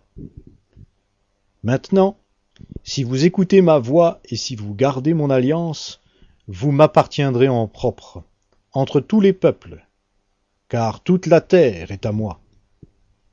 Quant à vous, vous serez pour moi un royaume de sacrificateurs et une nation sainte. Voilà les paroles que tu diras aux Israélites. Moïse vint appeler les anciens du peuple, et mit devant eux toutes ces paroles, comme l'Éternel le lui avait ordonné. Tout le peuple unanime répondit Nous ferons tout ce que l'Éternel a dit. Moïse répéta les paroles du peuple à l'Éternel. L'Éternel dit à Moïse Moi, je viendrai vers toi au plus épais de la nuée, afin que le peuple entende quand je te parlerai, et qu'il ait aussi toujours confiance en toi. Moïse rapporta les paroles du peuple à l'Éternel. L'Éternel dit à Moïse, Va vers le peuple, sanctifie-le aujourd'hui et demain, qu'ils nettoient leurs vêtements, qu'ils soient prêts pour le troisième jour. Car le troisième jour l'Éternel descendra aux yeux de tout le peuple sur le mont Sinaï. Tu fixeras au peuple des limites tout alentour, en disant Gardez-vous de monter sur la montagne ou d'en toucher le bord. Quiconque touchera la montagne sera puni de mort. On ne portera pas la main sur lui, mais on le lapidera, ou bien on le percera de flèches. Bête ou homme, il ne restera pas en vie. Quand la corne de bélier retentira, ceux-ci monteront sur la montagne. Moïse descendit de la montagne vers le peuple. Il sanctifia le peuple et ils nettoyèrent leurs vêtements. Il dit au peuple, Soyez prêts dans trois jours. Ne vous approchez d'aucune femme. Le troisième jour au matin, il y eut du tonnerre, des éclairs, et une épaisse nuée sur la montagne. Le son du corps retentit fortement, et tout le peuple qui était dans le camp se mit à trembler. Moïse fit sortir le peuple du camp à la rencontre de Dieu, et ils se placèrent au bas de la montagne. Le mont Sinaï était tout enfumé, parce que l'Éternel y était descendu au milieu du feu. Cette fumée s'élevait comme la fumée d'une fournaise, et toute la montagne tremblait avec violence. Le son du corps retentissait de plus en plus fortement. Moïse parlait, et Dieu lui répondait à haute voix. Ainsi l'Éternel descendit sur le mont Sinaï, sur le sommet de la montagne, et Moïse monta. L'Éternel dit à Moïse, Descends, avertis solennellement le peuple, de peur qu'il ne se précipite vers l'Éternel pour regarder, et qu'il n'en tombe un grand nombre. Que les sacrificateurs eux-mêmes qui s'approchent de l'Éternel se sanctifient aussi, de peur que l'Éternel ne cause des pertes dans leur rang. Moïse dit à l'Éternel, Le peuple ne pourra pas monter sur le mont Sinaï, car tu nous as solennellement avertis en disant, Fixe des limites à la montagne et sanctifie-la. L'Éternel lui dit, Va, descends. Tu monteras ensuite avec Aaron, mais que les sacrificateurs et le peuple ne se précipitent pas pour monter vers l'Éternel, de peur qu'ils ne causent des pertes dans leur rang. Moïse descendit vers le peuple et lui parla.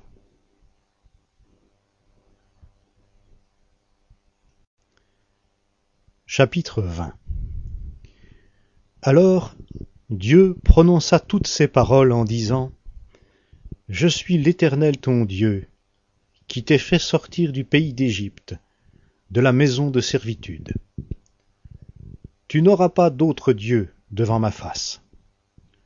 Tu ne te feras pas de statue, ni de représentation quelconque de ce qui est en haut dans les cieux, de ce qui est en bas sur la terre, et de ce qui est dans les eaux, plus bas que la terre.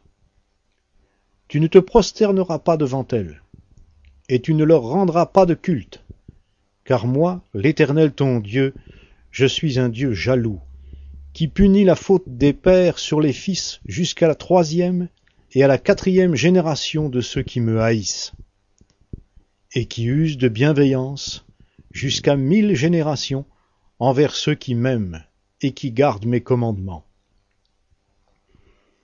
Tu ne prendras pas le nom de l'Éternel ton Dieu en vain, car l'Éternel ne tiendra pas pour innocent celui qui prendra son nom en vain. Souviens-toi du jour du Shabbat pour le sanctifier. Tu travailleras six jours, et tu feras tout ton ouvrage. Mais le septième jour est le Shabbat de l'Éternel, ton Dieu. Tu ne feras aucun ouvrage, ni toi, ni ton fils, ni ta fille, ni ton serviteur, ni ta servante, ni ton bétail, ni l'étranger qui réside chez toi. Car en six jours l'Éternel a fait le ciel, la terre, la mer et tout ce qui s'y trouve et il s'est reposé le septième jour. C'est pourquoi l'Éternel a béni le jour du Shabbat et l'a sanctifié. Honore ton père et ta mère, afin que tes jours se prolongent sur la terre que l'Éternel ton Dieu te donne. Tu ne commettras pas de meurtre. Tu ne commettras pas d'adultère. Tu ne commettras pas de vol. Tu ne porteras pas de faux témoignages contre ton prochain. Tu ne convoiteras pas la maison de ton prochain. Tu ne convoiteras pas la femme de ton prochain, ni son serviteur, ni sa servante, ni son bœuf, ni son âne, ni rien qui soit à ton prochain. Tout le peuple observait le tonnerre, les éclairs, le son du corps et la montagne fumante. À ce spectacle le peuple tremblait et se tenait dans l'éloignement. Ils dirent à Moïse, Parle-nous toi-même, et nous écouterons.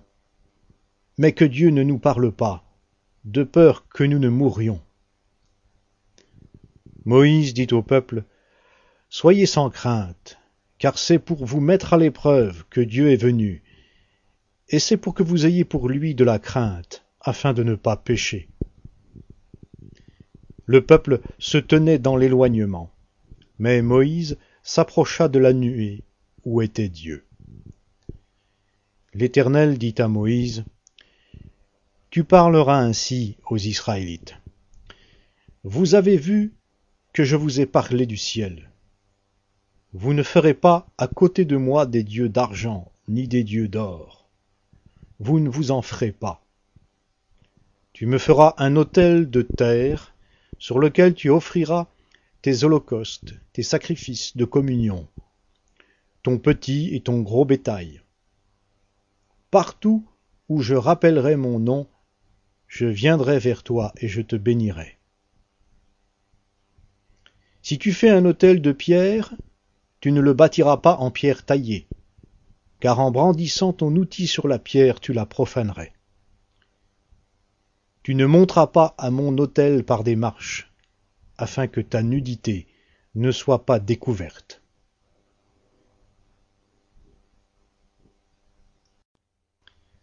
Chapitre 21 Voici les ordonnances que tu placeras devant eux.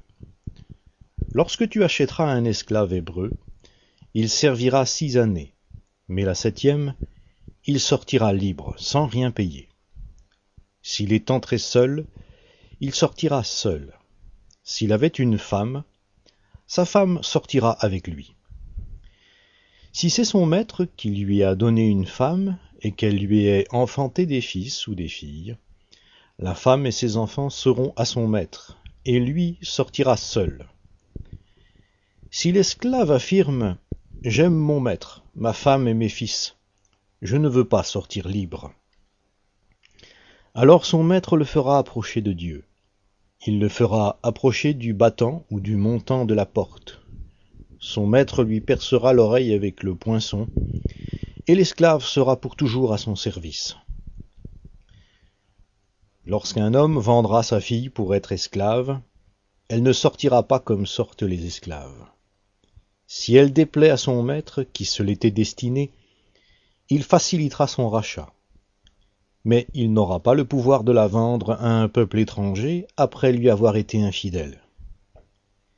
S'il la destine à son fils, il agira envers elle selon le droit des filles.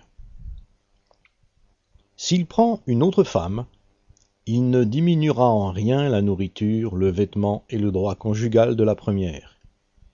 S'il ne fait pas pour elle ces trois choses, elle pourra sortir sans rien payer, sans donner de l'argent. Celui qui frappera un homme mortellement sera puni de mort. S'il ne lui a pas dressé d'embûche, et que Dieu l'ait fait tomber sous sa main, j'établirai pour toi un endroit où il pourra se réfugier. Mais lorsque quelqu'un agira délibérément contre son prochain pour le tuer par ruse, tu l'arracheras même de mon autel pour le faire mourir. Celui qui frappera son père ou sa mère sera puni de mort. Celui qui dérobera un homme et qui l'aura vendu ou retenu entre ses mains sera puni de mort. Celui qui maudira son père ou sa mère sera puni de mort. Lorsque des hommes se disputeront, et que l'un d'eux frappera son prochain avec une pierre ou avec le poing, sans que ce dernier meure, mais s'il doit s'aliter, s'il peut ensuite se lever et se promener dehors avec une canne, celui qui l'aura frappé sera acquitté. Seulement, il le dédommagera de son interruption de travail et le fera soigner jusqu'à sa guérison. Lorsqu'un homme frappera son esclave, homme ou femme, avec un bâton, si l'esclave meurt sous sa main, il sera vengé. Mais s'il survit un jour ou deux, il ne sera pas vengé, car c'est son argent.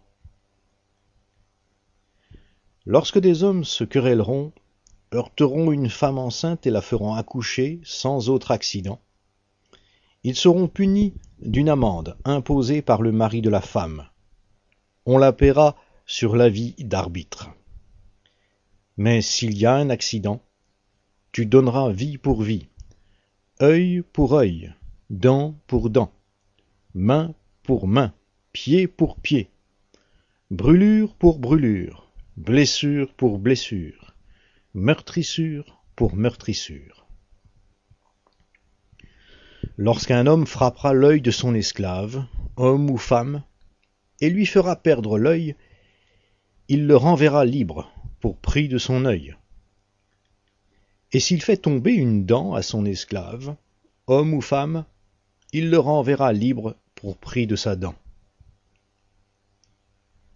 Lorsqu'un bœuf donnera un coup de corne à un homme ou une femme, qui en meurt, le bœuf sera lapidé, sa viande ne sera pas mangée, et le propriétaire du bœuf sera acquitté.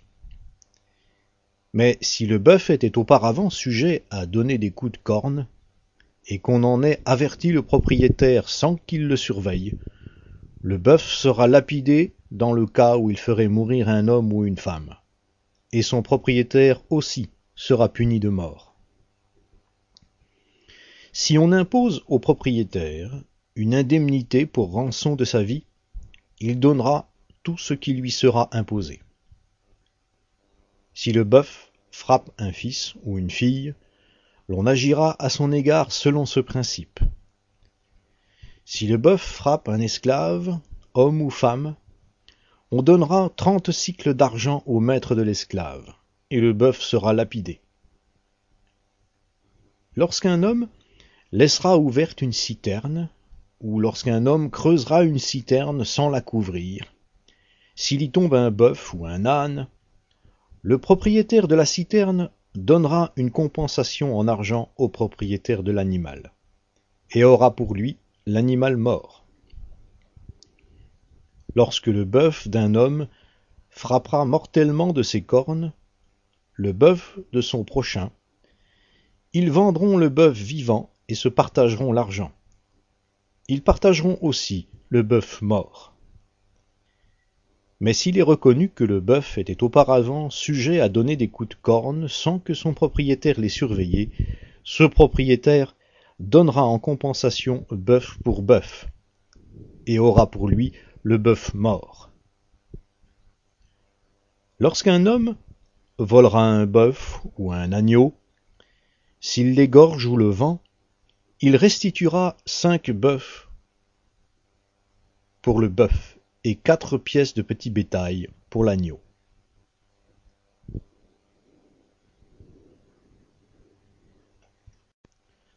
Chapitre 22 Si le voleur est surpris en cours d'effraction, et qu'il soit frappé et meurt, on ne sera point coupable de meurtre envers lui.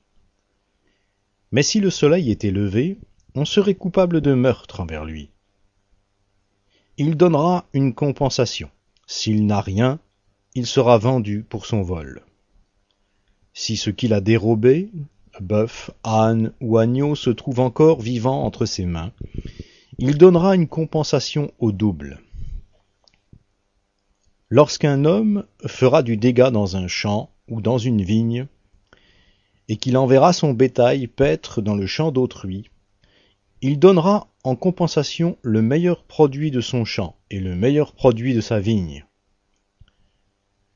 Lorsqu'un feu éclatera et rencontrera des chardons, si du blé en gerbe ou sur pied, ou bien le champ est consumé, celui qui a causé l'incendie donnera une compensation.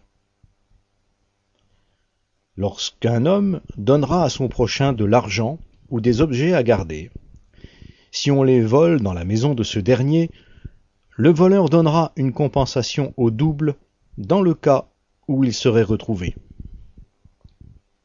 Si le voleur n'est pas retrouvé, le maître de la maison s'approchera devant Dieu pour déclarer qu'il n'a pas porté la main sur le bien de son prochain. Dans toute affaire frauduleuse concernant un bœuf, un âne, un agneau, un vêtement ou un objet perdu, au sujet duquel on dira C'est cela. Le litige des deux parties ira jusqu'à Dieu. Celui que Dieu condamnera donnera à son prochain une compensation au double. Lorsqu'un homme donnera à garder à son prochain un âne, un bœuf, un agneau ou une bête quelconque qui meurt, se casse un membre, ou soit enlevé sans que personne l'ait vu, le serment au nom de l'Éternel interviendra entre les deux parties. Et celui qui a gardé l'animal déclarera qu'il n'a pas porté la main sur le bien de son prochain. Le propriétaire de l'animal acceptera ce serment, et l'autre ne donnera pas de compensation. Mais si l'animal a été volé chez lui, il donnera une compensation au propriétaire. Si l'animal a été déchiré, il le produira en témoignage et ne donnera pas de compensation pour ce qui a été déchiré. Lorsqu'un homme empruntera à son prochain une bête qui se casse un membre ou qui meurt en l'absence du propriétaire, il donnera une compensation. Si le propriétaire est avec lui, il ne donnera pas de compensation. Si l'animal a été loué, le prix du louage suffira. Lorsqu'un homme séduira une vierge qui n'est pas fiancée, et qu'il couchera avec elle, il paiera sa dot, puis il la prendra pour femme. Si le père refuse net de la lui accorder, il paiera en argent la valeur de la dot des vierges. Tu ne laisseras pas vivre une sorcière. Quiconque couche avec une bête sera puni de mort. Celui qui offre des sacrifices à d'autres dieux qu'à l'Éternel seul sera voué à l'interdit. Tu n'exploiteras pas l'immigrant, et tu ne l'opprimeras pas, car vous avez été des immigrants dans le pays d'Égypte. Vous n'accablerez pas la veuve ni l'orphelin. Si tu les accables et qu'ils crient à moi, je saurai entendre leurs cris. Ma colère s'enflammera, et je vous tuerai par l'épée. Vos femmes deviendront veuves, et vos enfants orphelins. Si tu prêtes de l'argent à quelqu'un de mon peuple, au malheureux qui est avec toi, tu ne seras pas à son égard comme un créancier, tu n'exigeras pas de lui un intérêt. Si tu prends en gage le vêtement de ton prochain, tu le lui rendras avant le coucher du soleil car c'est sa seule couverture. C'est le vêtement qu'il a sur la peau. Dans quoi coucherait-il? S'il crie à moi, je l'entendrai, car je fais grâce. Tu ne maudiras pas Dieu, et tu ne prononceras pas d'imprécation contre le prince de ton peuple. Tu ne différeras pas de m'offrir ta pleine cuvée et ta redevance d'huile. Tu me donneras le premier-né de tes fils. Tu feras de même pour ton gros et ton petit bétail. Le premier-né restera sept jours avec sa mère. Le huitième jour, tu me le donneras. Vous serez pour moi des hommes saints. Vous ne mangerez pas de chair déchirée dans les champs. Vous la jetterez aux chiens.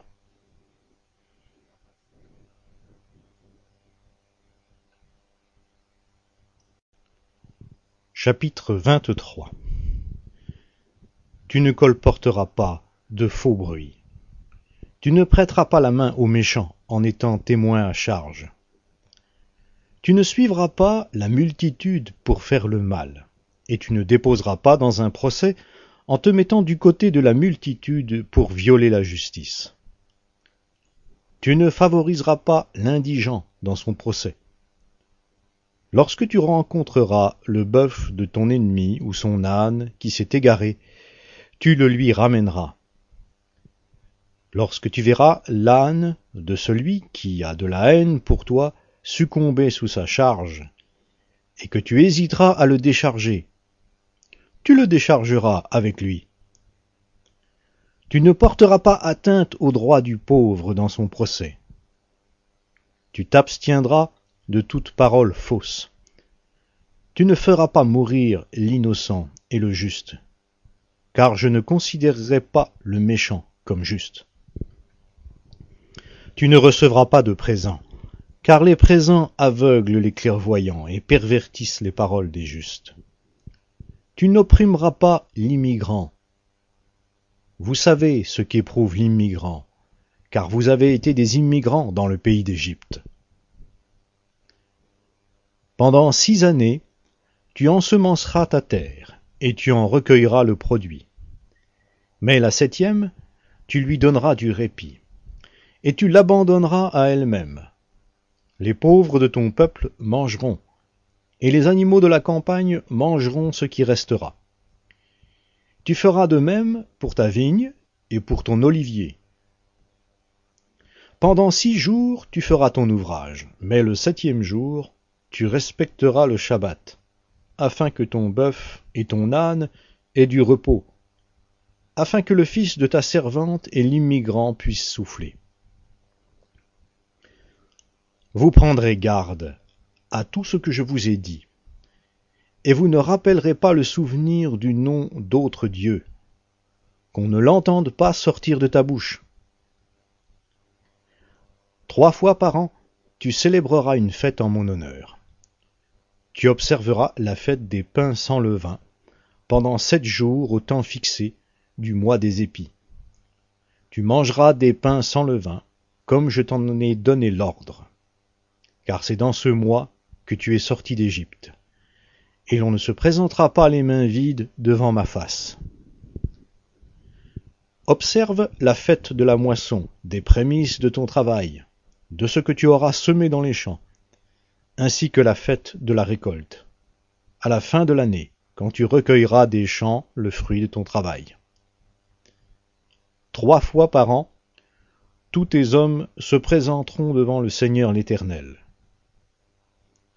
Tu n'offriras pas avec du pain levé le sang de mon sacrifice et la graisse de la victime immolée.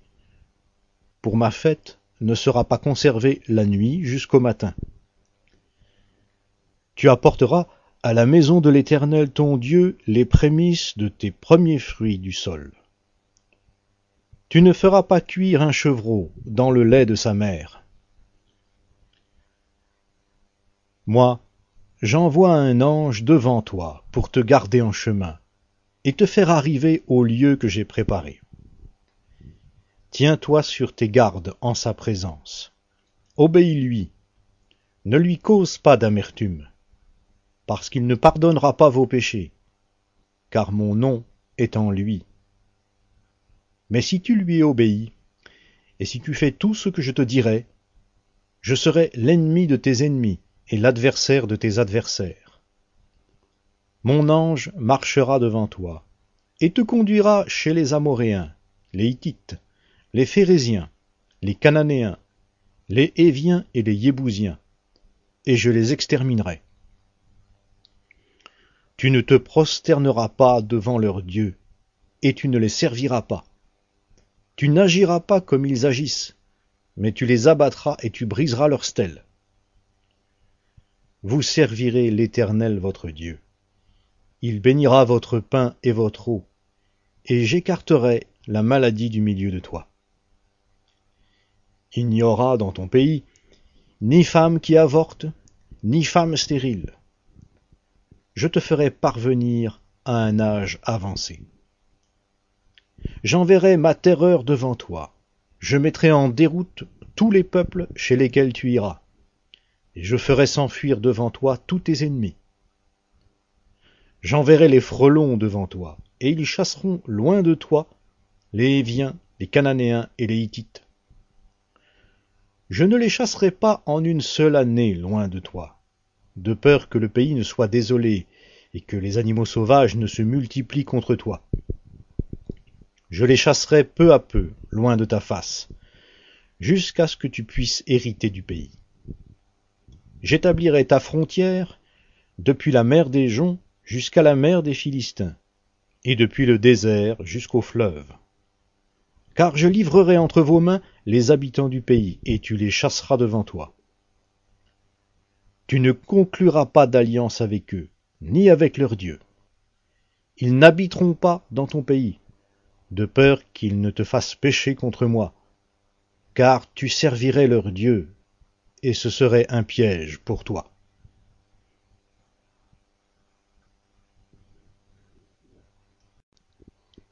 Chapitre 24 Dieu avait dit à Moïse, Monte vers l'Éternel toi-même, ainsi qu'Aaron, Nadab et Abiou, et soixante-dix des anciens d'Israël, et vous vous prosternerez de loin. Moïse s'approchera seul de l'Éternel, les autres ne s'approcheront pas, et le peuple ne montera pas avec lui. Moïse vint rapporter au peuple toutes les paroles de l'Éternel et toutes les ordonnances. Le peuple entier répondit d'une même voix, Nous exécuterons toutes les paroles que l'Éternel a dites. Moïse écrivit toutes les paroles de l'Éternel. Puis il se leva de bon matin. Il bâtit un autel au pied de la montagne, ainsi que douze stèles pour les douze tribus d'Israël il envoya de jeunes Israélites pour offrir des holocaustes et pour immoler des taureaux en sacrifice de communion à l'Éternel. Moïse prit la moitié du sang qu'il mit dans des bassines et répandit l'autre moitié du sang sur l'autel. Il prit le livre de l'Alliance et le lut au peuple. Ils dirent, Nous exécuterons tout ce que l'Éternel a dit, et nous obéirons. Moïse prit le sang et répandit le sang sur le peuple en disant Voici le sang de l'alliance que l'Éternel a conclue avec vous, sur la base de toutes ces paroles. Moïse monta avec Aaron, Nadab, Abiou et soixante-dix des anciens d'Israël. Ils virent le Dieu d'Israël. Sous ses pieds, c'était comme un ouvrage de saphir étincelant comme le ciel lui-même dans sa pureté. Il n'étendit pas la main sur l'élite des Israélites. Ils eurent une vision de Dieu. Puis ils mangèrent et burent. L'Éternel dit à Moïse, Monte vers moi sur la montagne, et reste là. Je te donnerai des tables de pierre, la loi et le commandement que j'ai écrit pour les enseigner.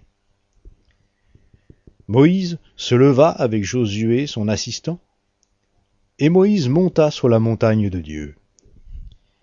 Il dit aux anciens, Attendez-nous ici jusqu'à ce que nous revenions auprès de vous. Voici qu'Aaron et Our seront avec vous. Si quelqu'un a une affaire à régler, c'est à eux qu'il s'adressera. Moïse monta sur la montagne, et la nuée couvrit la montagne. La gloire de l'Éternel demeura sur le mont Sinaï, et la nuée le couvrit pendant six jours. Le septième jour, l'Éternel appela Moïse du sein de la nuée. L'aspect de la gloire de l'Éternel était aux yeux des Israélites comme un feu dévorant au sommet de la montagne. Moïse pénétra au sein de la nuée et monta sur la montagne. Moïse fut sur la montagne quarante jours et quarante nuits.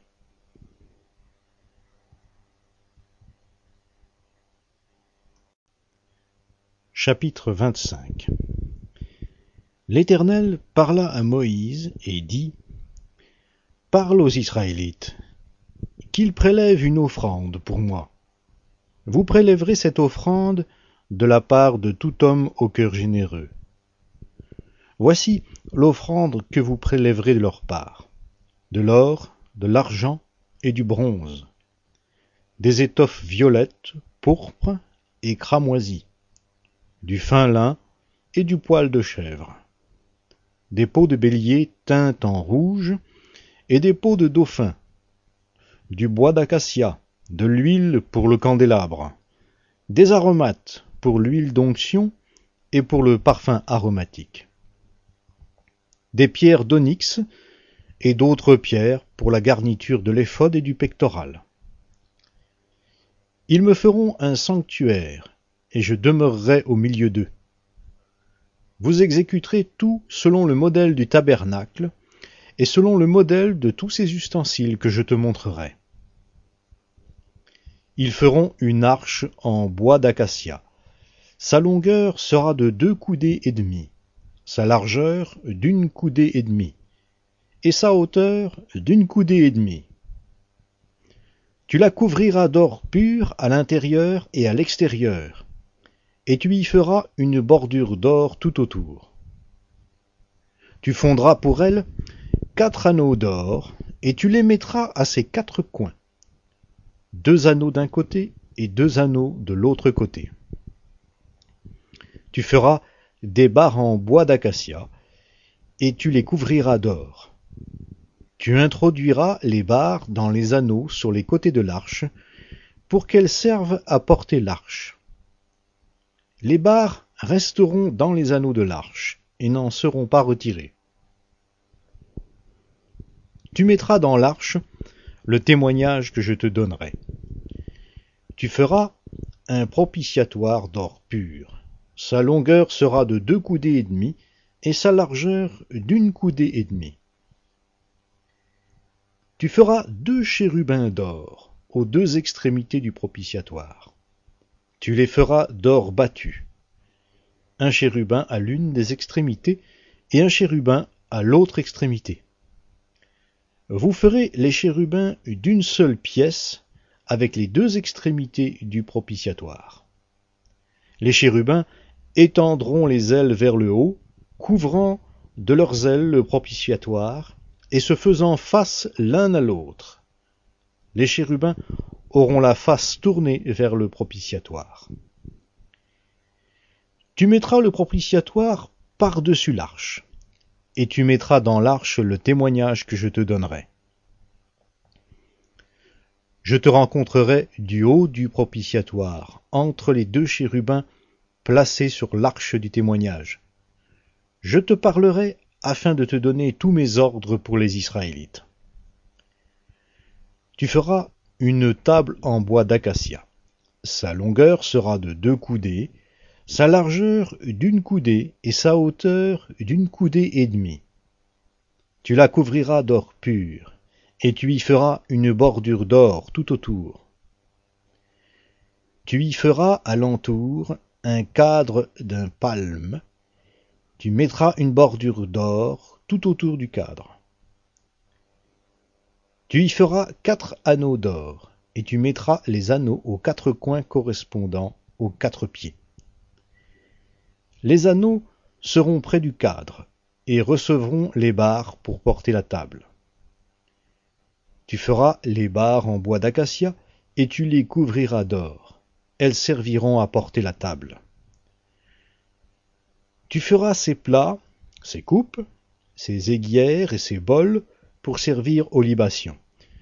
Tu les feras d'or pur. Tu mettras sur la table les pains de proposition en permanence devant ma face. Tu feras un chandelier d'or pur. Ce chandelier sera fait d'or battu. Son pied et sa tige, ses calices, ses corolles et ses fleurs seront d'une seule pièce. Six branches sortiront de ses côtés, trois branches du chandelier de l'un des côtés et trois branches du chandelier de l'autre. Il y aura sur une branche trois calices en forme d'amande, avec corolle et fleurs, et sur une autre branche, trois calices en forme d'amande, avec corolle et fleurs. Il en sera de même pour les six branches sortant du chandelier.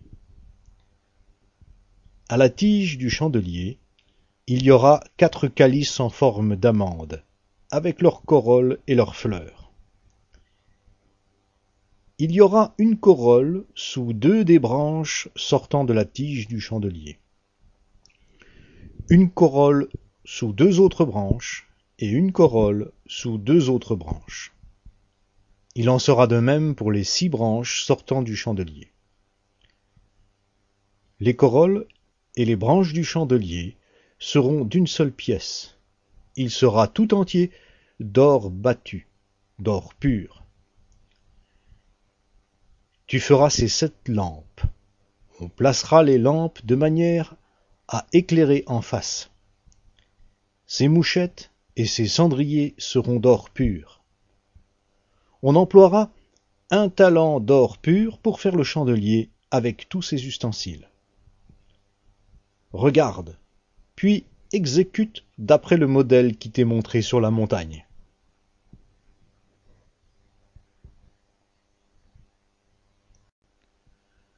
Chapitre 26 Tu feras le tabernacle de dix tentures de fin lin retors et d'étoffe violette, pourpre et cramoisie, avec des chérubins que tu feras avec art. La longueur d'une tenture sera de vingt-huit coudées, et la largeur d'une tenture de quatre coudées. La mesure sera la même pour toutes les tentures. Cinq tentures seront attachées l'une à l'autre. Les cinq autres tentures seront aussi attachées l'une à l'autre. Tu feras des lacets violets au bord de la tenture, terminant le premier assemblage. Et tu feras de même au bord de la tenture, terminant le second assemblage. Tu feras cinquante lacets à la première tenture, et tu feras cinquante lacets au bord de la tenture, terminant le second assemblage. Ces lacets correspondront les uns aux autres. Tu feras cinquante agrafes d'or. Et tu attacheras les tentures l'une à l'autre avec les agrafes. Ainsi, le tabernacle formera un tout. Tu feras des tentures de poils de chèvre pour servir de tente au-dessus du tabernacle. Tu feras onze de ces tentures. La longueur d'une tenture sera de trente coudées, et la largeur d'une tenture de quatre coudées la mesure sera la même pour les onze tentures. Tu attacheras séparément cinq tentures, et les six autres tentures séparément. Et tu doubleras la sixième tenture vers le devant de la tente. Tu feras cinquante lacets au bord de la tenture terminant un assemblage, et cinquante lacets au bord de la tenture du second assemblage. Tu feras cinquante agrafes de bronze, et tu feras entrer les agrafes dans les lacets. Tu assembleras ainsi la tente, qui formera un tout. Les tentures de la tente auront, par rapport au tabernacle, un surplus d'une demi-tenture qui retombera à l'arrière du tabernacle. La coudée d'une part et la coudée d'autre part que les tentures de la tente auront de surplus en longueur, retomberont sur les deux côtés du tabernacle pour le couvrir. Tu feras pour la tente une couverture de peau de bélier teinte en rouge et une couverture de peau de dauphin par-dessus. Tu feras des planches pour le tabernacle. Elles seront de bois d'acacia, placées debout. La longueur d'une planche sera de dix coudées, et la largeur de chaque planche d'une coudée et demie. Il y aura à chaque planche deux tenons parallèles, l'un à l'autre. Tu feras de même pour toutes les planches du tabernacle. Tu feras les planches pour le tabernacle, vingt planches en direction du midi au sud. Tu mettras quarante socles d'argent sous les vingt planches, deux socles sous chaque planche pour ces deux tenons. Pour le second côté du tabernacle en direction du nord, vingt planches, et leurs quarante socles d'argent, deux socles sous chaque planche. Tu feras six planches pour le fond du tabernacle vers l'ouest. Tu feras deux planches pour les angles du tabernacle dans le fond. Elles seront jumelées depuis le bas et bien liées ensemble à leur sommet par un anneau. Il en sera de même pour toutes les deux, placées aux deux coins. Il y aura ainsi huit planches avec leur socle d'argent, soit seize socles, deux socles sous chaque planche. Tu feras cinq traverses de bois d'acacia pour les planches de l'un des côtés du tabernacle, cinq traverses pour les planches du second côté du tabernacle, et cinq traverses pour les planches du côté du tabernacle formant le fond vers l'ouest. La traverse centrale, au milieu des planches, ira d'une extrémité à l'autre. Tu couvriras d'or les planches. Tu feras d'or les anneaux qui recevront les traverses, et tu couvriras d'or les traverses. Tu dresseras le tabernacle d'après la disposition qui t'a été montrée sur la montagne. Tu feras un voile violet, pourpre et cramoisi, et de fin lin retors, avec des chérubins que l'on fera avec art. Tu le mettras sur quatre colonnes d'acacia couvertes d'or, avec leurs crochets d'or, et posé sur quatre socles d'argent. Tu mettras le voile au-dessous des agrafes, et c'est là, en dedans du voile, que tu feras entrer l'arche du témoignage. Le voile vous servira de séparation entre le lieu saint et le saint des saints. Tu mettras le propitiatoire sur l'arche du témoignage dans le saint des saints. Tu placeras la table en dehors du voile, et le chandelier en face de la table, au côté sud du tabernacle. Tu mettras la table au côté nord. Tu feras pour l'entrée de la tente un rideau violet, pourpre et cramoisi, et de fin lin retors. Ce sera un ouvrage de broderie. Tu feras pour le rideau cinq colonnes d'acacia, et tu les couvriras d'or avec des crochets d'or. Et tu fondras pour elles cinq socles de bronze.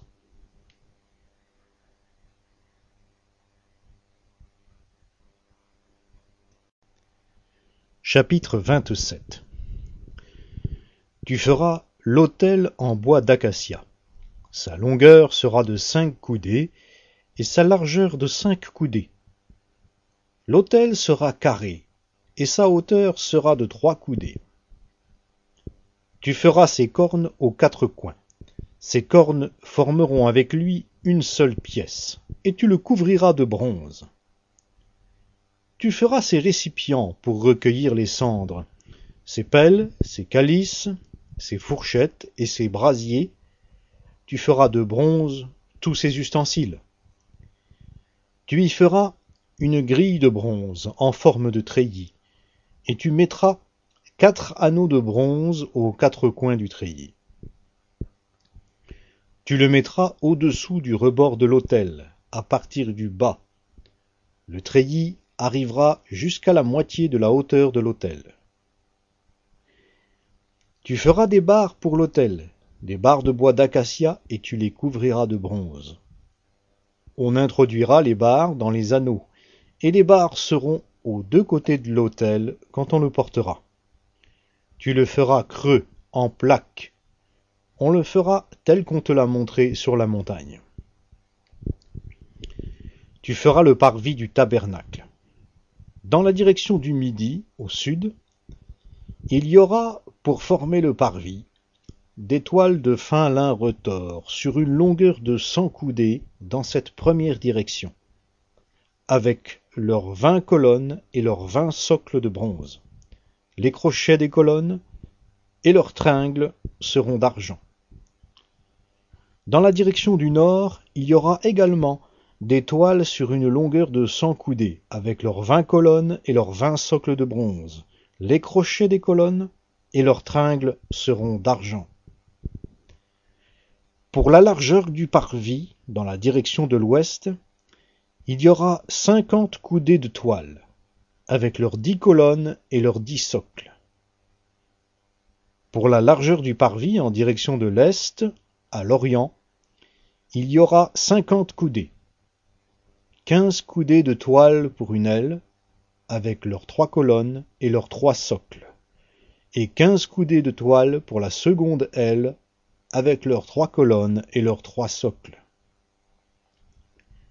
Pour la porte du parvis, il y aura un rideau de vingt coudées, violet, pourpre et cramoisi, et de fin lin retors, en ouvrage de broderie, avec quatre colonnes et leurs quatre socles.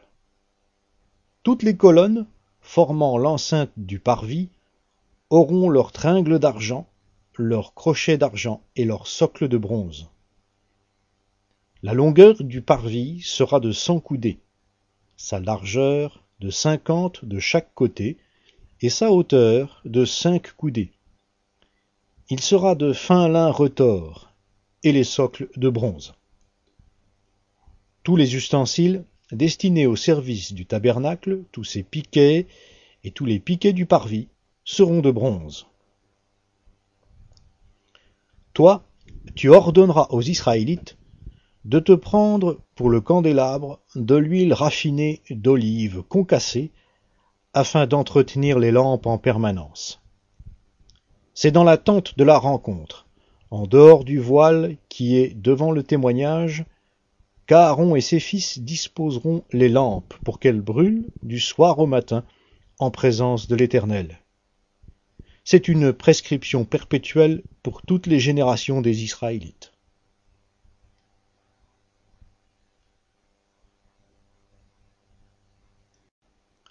Chapitre 28 Pour toi, Fais approcher de toi ton frère Aaron et ses fils avec lui, du milieu des Israélites, afin qu'il exerce pour moi le sacerdoce. Aaron et les fils d'Aaron, Nadab, Abiou, Éléazar et Itamar. Tu feras à ton frère Aaron des vêtements sacrés pour marquer son rang et sa dignité. Tu parleras à tous ceux qui sont habiles, que j'ai remplis d'un esprit de sagesse ils feront les vêtements d'Aaron, afin qu'il soit consacré et qu'il exerce pour moi le sacerdoce. Voici les vêtements qu'ils feront. Un pectoral, un éphode, une robe, une tunique brodée, un turban et une écharpe. Ils feront des vêtements sacrés à ton frère Aaron et à ses fils, afin qu'ils exercent pour moi le sacerdoce. Ils prendront l'or les étoffes violettes, pourpres et cramoisies et le fin lin. Ils feront l'éphode d'or, de fil violet, pourpre et cramoisi, et de fin lin retors. Ce sera une œuvre d'art.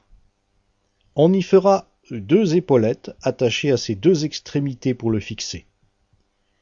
La ceinture qui l'enveloppera sera faite de la même façon d'or, de fil violet, pourpre et cramoisi et de fin lin retors. Elle formera une seule pièce avec l'éphode. Tu prendras les deux pierres d'onyx, et tu y graveras les noms des fils d'Israël. Six de leurs noms sur une pierre, et les noms des six autres sur la seconde pierre, d'après l'ordre des naissances. Tu graveras sur les deux pierres les noms des fils d'Israël, selon le procédé du lapidaire, pour la gravure d'un cachet. Tu les enchasseras dans les montures d'or. Tu mettras les deux pierres sur les épaulettes de l'éphod, comme pierres de souvenir pour les fils d'Israël. Et c'est comme souvenir qu'Aaron portera leur nom devant l'Éternel sur ses deux épaules. Tu feras des montures d'or et deux chaînettes d'or pur que tu tresseras en forme de corde. et tu fixeras aux montures les chaînettes ainsi tressées. Tu feras le pectoral du jugement. Ce sera une œuvre d'art. Tu le feras du même travail que l'éphod d'or, de fil violet, pourpre et cramoisi et de fin lin retors. Il sera carré et double. Sa longueur sera d'un empan et sa largeur d'un empan. Tu y sertiras une garniture de pierre, quatre rangées de pierres. Première rangée, une sardoine, une topaze, une émeraude. Seconde rangée, une escarbouche, un saphir, un diamant. Troisième rangée, une opale, une agate, une améthyste. Quatrième rangée, une chrysolite, un onyx, un jaspe. Ces pierres seront enchâssées dans leur monture d'or. Les pierres seront au nom des fils d'Israël. Il y en aura douze d'après leur nom. Elles seront gravées comme des cachets, chacune avec le nom de l'une des douze tribus. Sur le pectoral, tu feras des chaînettes d'or pur, tressées en forme de corde. Tu feras sur le pectoral deux anneaux d'or, et tu mettras ces deux anneaux aux deux extrémités du pectoral. Tu passeras les deux cordes d'or dans les deux anneaux aux extrémités du pectoral. Et tu passeras les deux autres extrémités des deux cordes aux deux montures placées sur les épaulettes de l'éphod par devant. Tu feras encore deux anneaux d'or que tu placeras aux deux extrémités du pectoral, sur le bord intérieur appliqué contre l'éphod. Tu feras deux autres anneaux d'or, que tu mettras au bas des deux épaulettes de l'éphod, par devant, près de la jointure, au-dessus de la ceinture de l'éphod. On fixera le pectoral par ces anneaux aux anneaux de l'éphod avec un cordon violet, afin que le pectoral soit sur la ceinture de l'éphod, et qu'il ne puisse pas se séparer de l'éphod. Lorsque Aaron entrera dans le lieu saint, il portera sur son cœur les noms des fils d'Israël gravés sur le pectoral du jugement, comme un souvenir permanent devant l'Éternel. Tu joindras au pectoral du jugement l'Urim et le Tumim et ils seront sur le cœur d'Aaron lorsqu'il entrera devant l'Éternel. Ainsi, Aaron portera en permanence sur son cœur le jugement des Israélites devant l'Éternel. Tu feras la robe de l'éphod entièrement violette. L'ouverture pour la tête sera au milieu. Il y aura un ourlet tout autour de cette ouverture d'ouvrage tissé comme l'ouverture d'un vêtement de cuir tressé, afin que la robe ne se déchire pas. Tu feras sur ces pans des grenades violettes, pourpres et cramoisies tout autour, et au milieu d'elles des clochettes d'or tout autour. Une clochette d'or et une grenade, une clochette d'or et une grenade sur tout le tour des pans de la robe. Aaron s'en revêtira pour faire le service. Le son des clochettes s'entendra quand il entrera dans le lieu saint devant l'Éternel, et quand il en sortira, de la sorte il ne mourra pas. Tu feras une lame d'or pur, et tu y graveras, comme on grave un cachet, sainteté à l'Éternel. Tu la placeras avec un cordon violet sur le turban, par devant. Elle sera sur le front d'Aaron, et Aaron portera les fautes relatives aux saintes offrandes que les Israélites consacreront. Elle sera en permanence sur son front devant l'Éternel pour qu'il leur soit favorable. Tu confectionneras la tunique de fin lin. Tu feras un turban de fin lin et tu feras une écharpe en ouvrage de broderie. Pour les fils d'Aaron, tu feras des tuniques. Tu leur feras des écharpes, et tu leur feras des tiares pour marquer leur rang et leur dignité. Tu en revêtiras ton frère Aaron et ses fils avec lui. Tu leur donneras l'onction. Tu les investiras. Tu les sanctifieras, et ils exerceront pour moi le sacerdoce. Fais-leur des caleçons de lin pour couvrir la nudité du corps. Ils iront depuis les reins jusqu'aux cuisses. Aaron et ses fils les porteront quand ils entreront dans la tente de la rencontre, ou quand ils s'approcheront de l'autel pour faire le service dans le lieu saint. Ainsi, ils ne porteront pas le poids d'une faute et ne mourront pas. C'est une prescription perpétuelle pour Aaron et pour sa descendance après lui.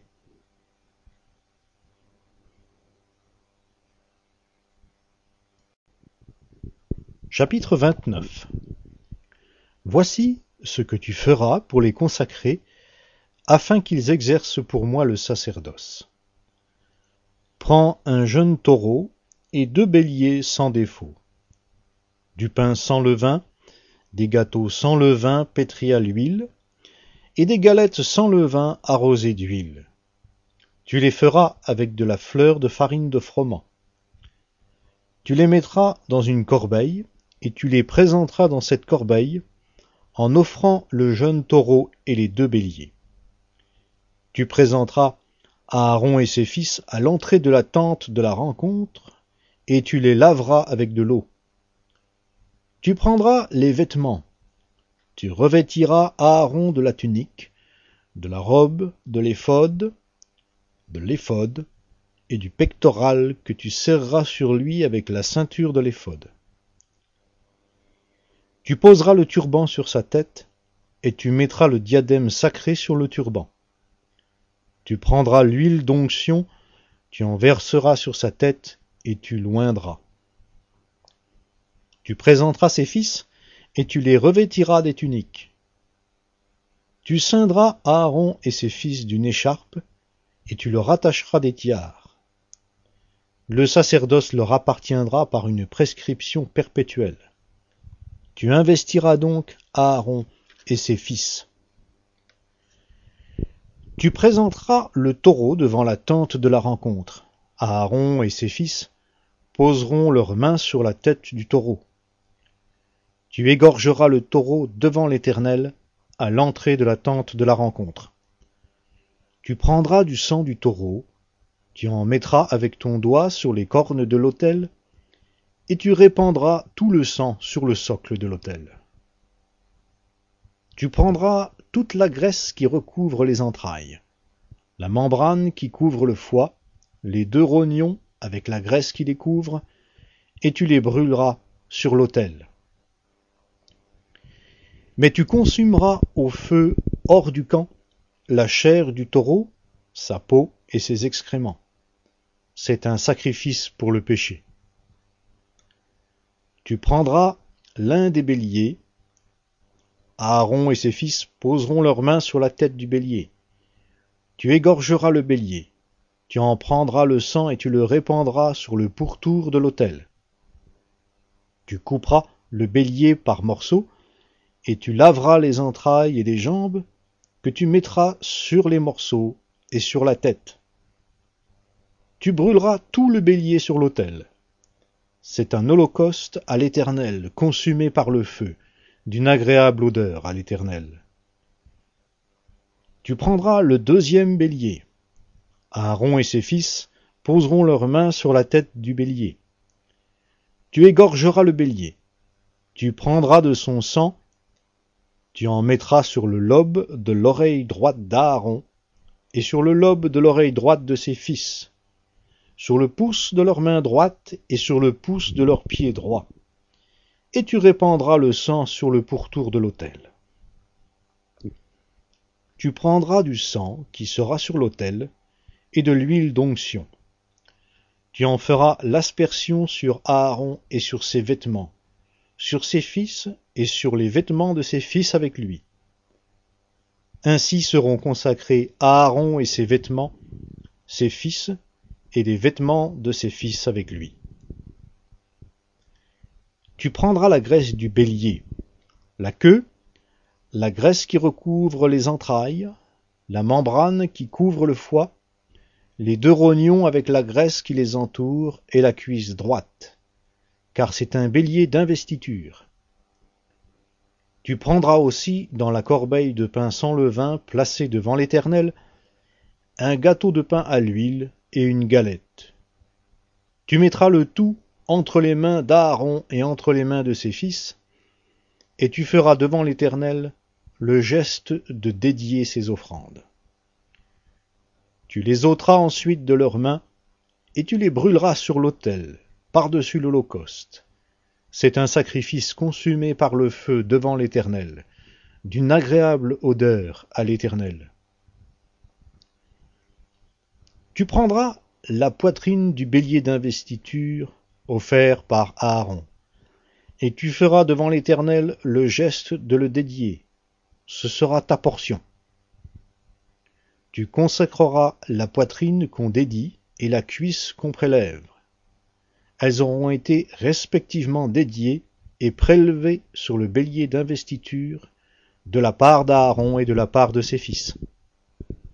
Elles appartiendront à Aaron et à ses fils, par une prescription perpétuelle de la part des Israélites, car c'est un prélèvement. Ce sera de la part des Israélites un prélèvement sur leur sacrifice de communion, un prélèvement pour l'Éternel. Les vêtements sacrés d'Aaron seront après lui pour ses fils qui les mettront lorsqu'on leur donnera l'onction et qu'on les investira. Pendant sept jours, le sacrificateur parmi ses fils qui lui succédera s'en revêtira, puis il entrera dans la tente de la rencontre pour faire le service dans le lieu saint. Tu prendras le bélier d'investiture, et tu en feras cuire la chair dans un lieu saint. Aaron et ses fils mangeront, à l'entrée de la tente de la rencontre, la chair du bélier et le pain qui sera dans la corbeille. Ils mangeront ainsi ce qui aura servi d'expiation pour leur investiture et leur consécration. Nul étranger n'en mangera, car ce sont des choses saintes. S'il reste de la chair du sacrifice d'investiture et du pain jusqu'au matin, tu consumeras par le feu ce qui restera. On ne le mangera pas, car c'est une chose sainte. Tu agiras à l'égard d'Aaron et de ses fils conformément à tous les ordres que je t'ai donnés. Pendant sept jours tu les investiras. Tu offriras chaque jour un taureau pour le péché, pour l'expiation. Tu purifieras l'autel par cette expiation et tu loindras pour le sanctifier. Pendant sept jours, tu feras l'expiation sur l'autel, et tu le consacreras. L'autel sera très saint, et tout ce qui touchera l'autel sera consacré. Voici ce que tu offriras sur l'autel. Deux agneaux d'un an, chaque jour, perpétuellement. Tu offriras l'un des agneaux le matin et tu offriras l'autre agneau entre les deux soirs. Avec le premier agneau, tu offriras un dixième d'effa de fleurs de farine pétrie dans un quart de un d'huile d'olive, concassée, et une libation d'un quart de un de vin. Tu offriras avec le second agneau entre les deux soirs une offrande et une libation semblables à celle du matin. Tu les offriras en sacrifice consumé par le feu, d'une agréable odeur à l'Éternel. C'est un holocauste perpétuel, pour toutes vos générations, que vous offrirez à l'entrée de la tente de la rencontre devant l'Éternel. C'est là que je vous rencontrerai, et que je te parlerai. Je rencontrerai là les Israélites, et ce lieu sera sanctifié par ma gloire. Je sanctifierai la tente de la rencontre et l'autel. Je sanctifierai Aaron et ses fils, afin qu'ils exercent le sacerdoce pour moi. Je demeurerai au milieu des Israélites, et je serai leur Dieu. Ils reconnaîtront que je suis l'Éternel leur Dieu, qui les ai fait sortir du pays d'Égypte pour demeurer au milieu d'eux. Je suis l'Éternel leur Dieu.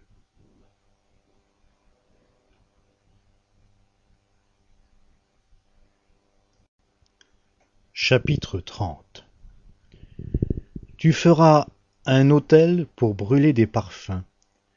Tu le feras de bois d'acacia. Sa longueur sera d'une coudée et sa largeur d'une coudée. Il sera carré et sa hauteur sera de deux coudées. Ses cornes formeront avec lui une seule pièce.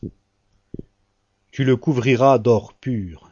Son plateau, ses parois tout autour de ses cornes, et tu y feras une bordure d'or tout autour. Tu feras, au-dessous de la bordure, deux anneaux d'or aux deux côtés. Tu en feras de part et d'autre pour recevoir les barres qui serviront à le porter. Tu feras les barres de bois d'acacia et tu les couvriras d'or. Tu placeras l'autel en face du voile qui est devant l'arche du témoignage en face du propitiatoire qui est sur le témoignage, et où je te rencontrerai. Aaron y fera brûler du parfum aromatique. Il en fera brûler chaque matin lorsqu'il préparera les lampes. Aaron en fera brûler aussi entre les deux soirs, lorsqu'il arrangera les lampes. C'est un parfum qui brûlera perpétuellement devant l'Éternel dans toutes vos générations. Vous n'offrirez sur l'autel ni parfum étranger, ni holocauste, ni offrande, et vous n'y répandrez aucune libation. Une fois par an, Aaron fera l'expiation sur les cornes de l'autel, avec le sang de la victime expiatoire pour le péché, il y sera fait l'expiation une fois chaque année dans toutes vos générations. Ce sera une chose très sainte devant l'Éternel. L'Éternel parla à Moïse et dit Lorsque tu feras le relevé des Israélites pour les dénombrer, chacun d'eux donnera à l'Éternel une rançon pour sa personne lors du dénombrement. De la sorte, lors de ce dénombrement, il n'y aura pas de plaie parmi eux. Voici ce que donneront tous ceux qui seront compris dans le dénombrement. Un demi-cycle selon le cycle du sanctuaire, qui est de vingt guéras. Un demi-cycle sera prélevé pour l'Éternel. Quiconque sera compris dans le dénombrement depuis l'âge de vingt ans et au-dessus, donnera l'offrande prélevée pour l'Éternel. Le riche ne paiera pas plus, et le pauvre ne paiera pas moins, d'un demi-cycle pour l'offrande prélevée pour l'Éternel afin de racheter leur personne. Tu recevras des Israélites l'argent de la rançon, et tu l'emploieras au travail de la tente de la rencontre. Ce sera pour les fils d'Israël un souvenir devant l'Éternel, pour la rançon de leur personne. L'Éternel parla à Moïse et dit, Tu feras une cuve de bronze, avec sa base de bronze pour les ablutions. Tu la mettras entre la tente de la rencontre et l'autel. Tu y mettras de l'eau, avec laquelle Aaron et ses fils se laveront les mains et les pieds. Lorsqu'ils entreront dans la tente de la rencontre, ils se laveront avec cette eau, afin qu'ils ne meurent pas. Et aussi, lorsqu'ils s'approcheront de l'autel pour faire le service et pour brûler des sacrifices consumés par le feu pour l'Éternel. Ils se laveront les mains et les pieds afin qu'il ne meure pas. Ce sera une prescription perpétuelle pour lui et pour sa descendance dans chaque génération. L'Éternel parla à Moïse et dit Prends des meilleurs aromates, cinq cents cycles de myrrhe, de celles qui coulent d'elles-mêmes, la moitié, soit deux cent cinquante cycles de cinnamone aromatique, deux cent cinquante cycles de roseau aromatique, cinq cents cycles de casse selon le cycle du sanctuaire, et un un d'huile d'olive, Tu feras avec cela une huile pour l'onction sainte, composition de parfum selon l'art du parfumeur. Ce sera l'huile pour l'onction sainte.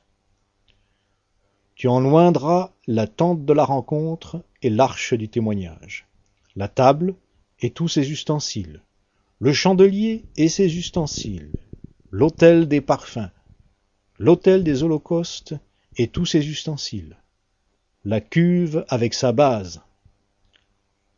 Tu consacreras ces objets et ils seront très saints. Tout ce qui les touchera sera consacré.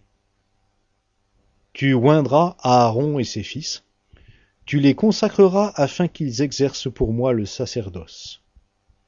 Tu parleras aux Israélites et tu diras, Ce sera pour moi l'huile de l'onction sainte dans toutes vos générations. On n'en répandra pas sur le corps d'un homme, et vous n'en ferez pas de semblable dans les mêmes proportions. Elle est sainte, et vous la regarderez comme telle. Quiconque en composera de semblable ou en mettra sur un étranger sera retranché de son peuple. L'Éternel dit à Moïse, Prends des aromates, du stacté, de l'onis, du galbanum, des aromates et de l'encens raffiné en partie égale. Tu feras avec cela un parfum à brûler, composé selon l'art du parfumeur. Il sera salé, pur et saint. Tu le réduiras en poudre, et tu le mettras devant le témoignage, dans la tente de la rencontre, où je te rencontrerai. Ce sera pour vous une chose très sainte. Quant au parfum que tu feras, vous n'en ferez pas dans les mêmes proportions pour votre usage. Il sera pour toi consacré à l'Éternel.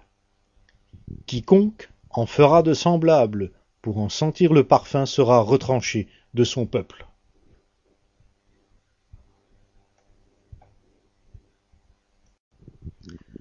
Chapitre 31 L'Éternel parla à Moïse et dit Vois, j'ai appelé par son nom Bethsalel, fils d'Ouri, fils de Our, de la tribu de Juda.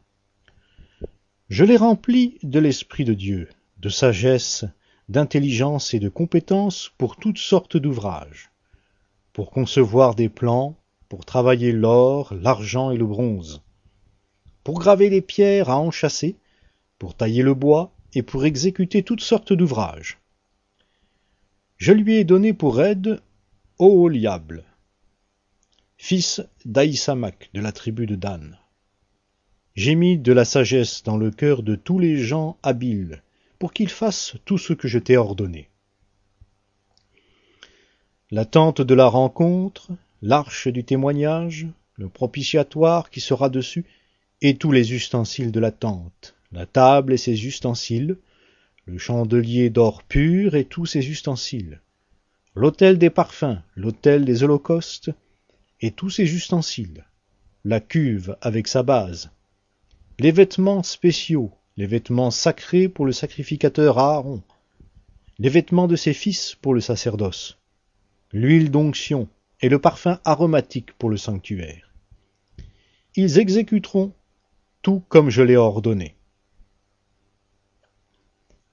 L'Éternel parla à Moïse et dit, toi, parle aux Israélites, et dis-leur, Vous observerez absolument mes Shabbats, car ce sera un signe entre vous et moi dans toutes vos générations, grâce auquel on reconnaîtra que je suis l'Éternel qui vous sanctifie. Vous observerez le Shabbat, car il sera saint pour vous. Celui qui le profanera sera puni de mort. Toute personne qui fera quelque ouvrage ce jour-là sera retranché du milieu de son peuple. On travaillera six jours, mais le septième jour, ce sera le Shabbat, le jour férié consacré à l'Éternel. Quiconque fera quelque ouvrage le jour du Shabbat sera puni de mort. Les Israélites observeront le Shabbat. Ils célébreront le Shabbat dans toutes leurs générations comme une alliance perpétuelle. Ce sera entre moi et les Israélites un signe qui devra durer à perpétuité. Car en six jours l'Éternel a fait les cieux et la terre, et le septième jour, il a cessé son œuvre, et il s'est reposé. Lorsque l'Éternel eut achevé de parler à Moïse sur le mont Sinaï, il lui donna les deux tables du témoignage, tables de pierre écrites du doigt de Dieu.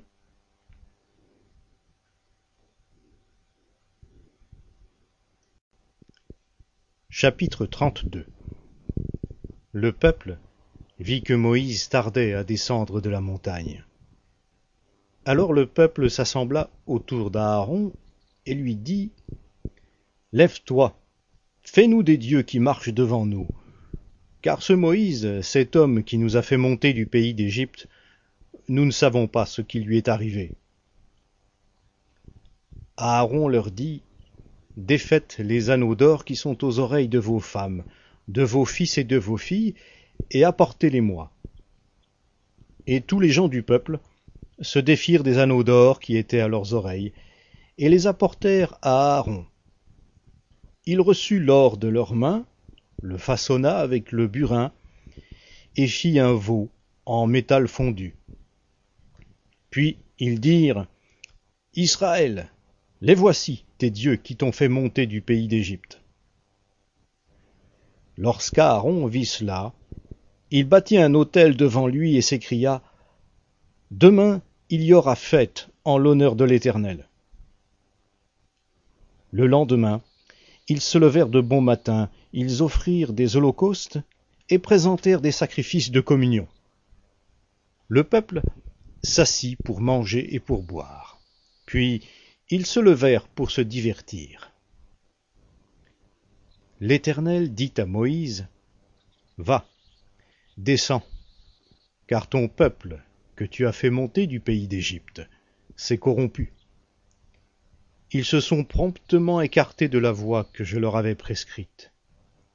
Ils se sont fait un veau en métal fondu, ils se sont prosternés devant lui, ils lui ont offert des sacrifices, et ils ont dit, Israël, les voici tes dieux qui t'ont fait monter du pays d'Égypte.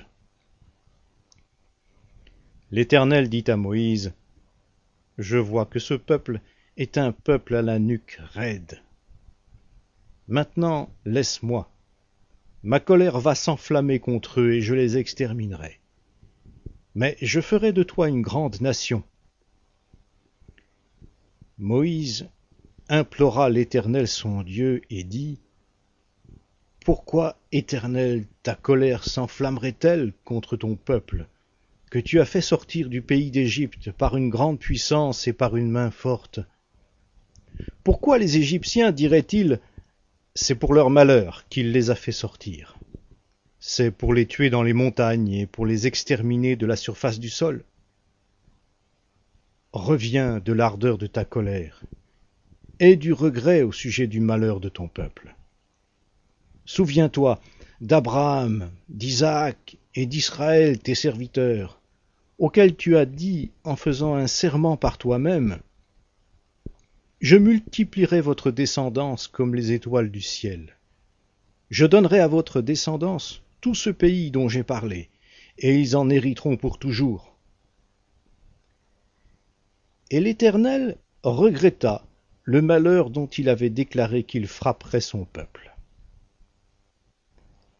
Moïse s'en retourna et descendit de la montagne, les deux tables du témoignage à la main. Les tables étaient écrites des deux côtés.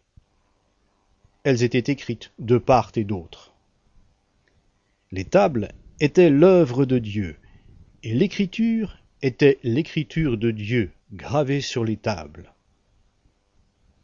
Josué entendit la voix du peuple qui poussait des clameurs, et il dit à Moïse, Il y a un bruit de guerre dans le camp. Il répondit, Ce n'est ni le bruit d'un chant de victoire, ni le bruit d'un chant de défaite. Moi, c'est un bruit de chanson que j'entends. Comme il approchait du camp, il vit le veau et les danses. La colère de Moïse s'enflamma. Il jeta de ses mains les tables et les brisa au pied de la montagne. Il prit le veau qu'ils avaient fait, et le brûla au feu. Il le réduisit en une poussière qu'il éparpilla à la surface de l'eau, et fit boire les Israélites. Moïse dit à Aaron, Que t'a fait ce peuple pour que tu l'aies chargé d'un si grand péché? Aaron répondit, Que la colère de mon Seigneur ne s'enflamme pas. Tu connais toi-même ce peuple, il est porté au mal. Ils m'ont dit, Fais-nous des dieux qui marchent devant nous. Car ce Moïse, cet homme qui nous a fait monter du pays d'Égypte, nous ne savons pas ce qui lui est arrivé. Je leur ai dit, Que ceux qui ont de l'or s'en défassent. Ils me l'ont donné, je l'ai jeté au feu, et il en est sorti ce veau. Moïse vit que le peuple était dans le désordre, et qu'Aaron l'avait abandonné au désordre, en sorte qu'il était presque réduit à rien devant ses adversaires. Moïse se tint à la porte du camp et dit À moi, ceux qui sont pour l'Éternel. Et tous les fils de Lévi s'assemblèrent autour de lui. Il leur dit Ainsi parle l'Éternel, le Dieu d'Israël. Que chacun de vous mette son épée au côté. Traversez et parcourez le camp d'une porte à l'autre. Et que chacun tue son frère, son ami, son parent. Les fils de Lévi agirent selon l'ordre de Moïse, et il tomba parmi le peuple environ trois mille hommes ce jour-là. Moïse dit Consacrez-vous aujourd'hui à l'Éternel, chacun même au prix de son fils ou de son frère, afin qu'il vous accorde aujourd'hui une bénédiction. Le lendemain, Moïse dit au peuple Vous avez commis un grand péché. Je vais maintenant monter vers l'Éternel. Peut-être pourrais-je faire l'expiation pour votre péché. Moïse retourna vers l'Éternel et dit Ah ce peuple a commis un grand péché. Ils se sont fait des dieux d'or. Pardonne maintenant leur péché. Sinon, je t'en prie, efface-moi de ton livre que tu as écrit. L'Éternel dit à Moïse, C'est celui qui a péché contre moi que j'effacerai de mon livre. Va maintenant, conduis le peuple où je t'ai dit. Voici que mon ange marchera devant toi. Mais le jour de mon intervention, j'interviendrai contre eux à cause de leurs péchés. L'Éternel frappa le peuple, parce qu'ils avaient fait ce veau, fabriqué par Aaron.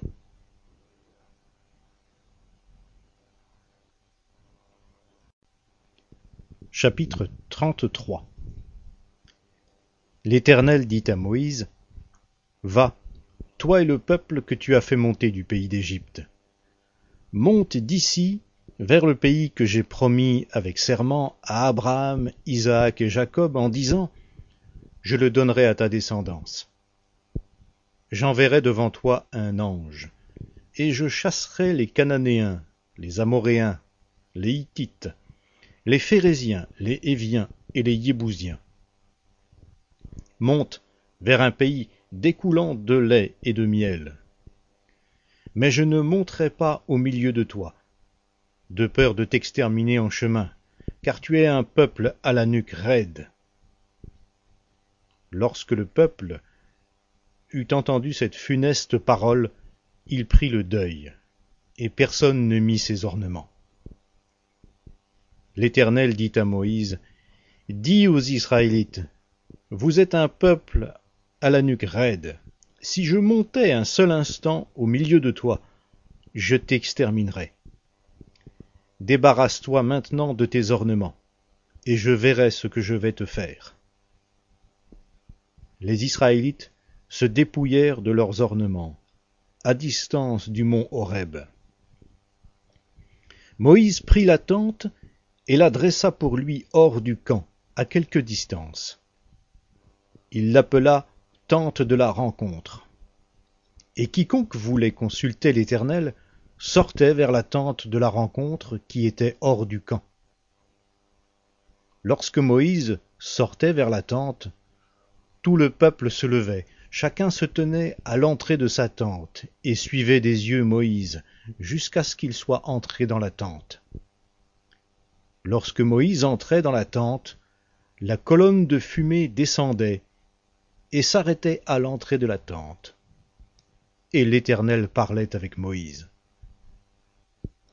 Tout le peuple voyait la colonne de fumée s'arrêter à l'entrée de la tente.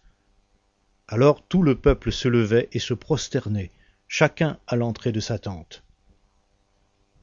L'Éternel parlait avec Moïse face à face, comme un homme parle à son ami. Puis Moïse retournait au camp. Mais son jeune assistant, Josué, fils de Noun, ne bougeait pas de l'intérieur de la tente. Moïse dit à l'Éternel, Vois, tu me dis, fais monter ce peuple. Et tu ne m'as pas fait connaître qui tu enverras avec moi. Cependant tu as dit, je te connais par ton nom, et même tu as obtenu ma faveur. Maintenant, si j'ai obtenu ta faveur, fais-moi connaître tes voies. Alors je te connaîtrai, et j'obtiendrai ainsi ta faveur. Vois, cette nation est ton peuple.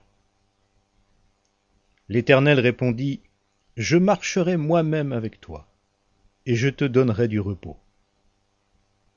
Moïse lui dit, Si tu ne marches pas toi-même avec nous, ne nous fais pas monter d'ici. À quoi donc reconnaîtra-t-on que j'ai obtenu ta faveur, moi et ton peuple?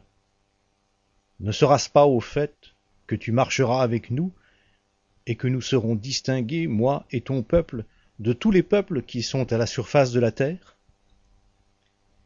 L'Éternel dit à Moïse, j'accomplirai aussi cette parole que tu as prononcée, car tu as obtenu ma faveur, et je te connais par ton nom. Moïse dit, Fais-moi voir ta gloire.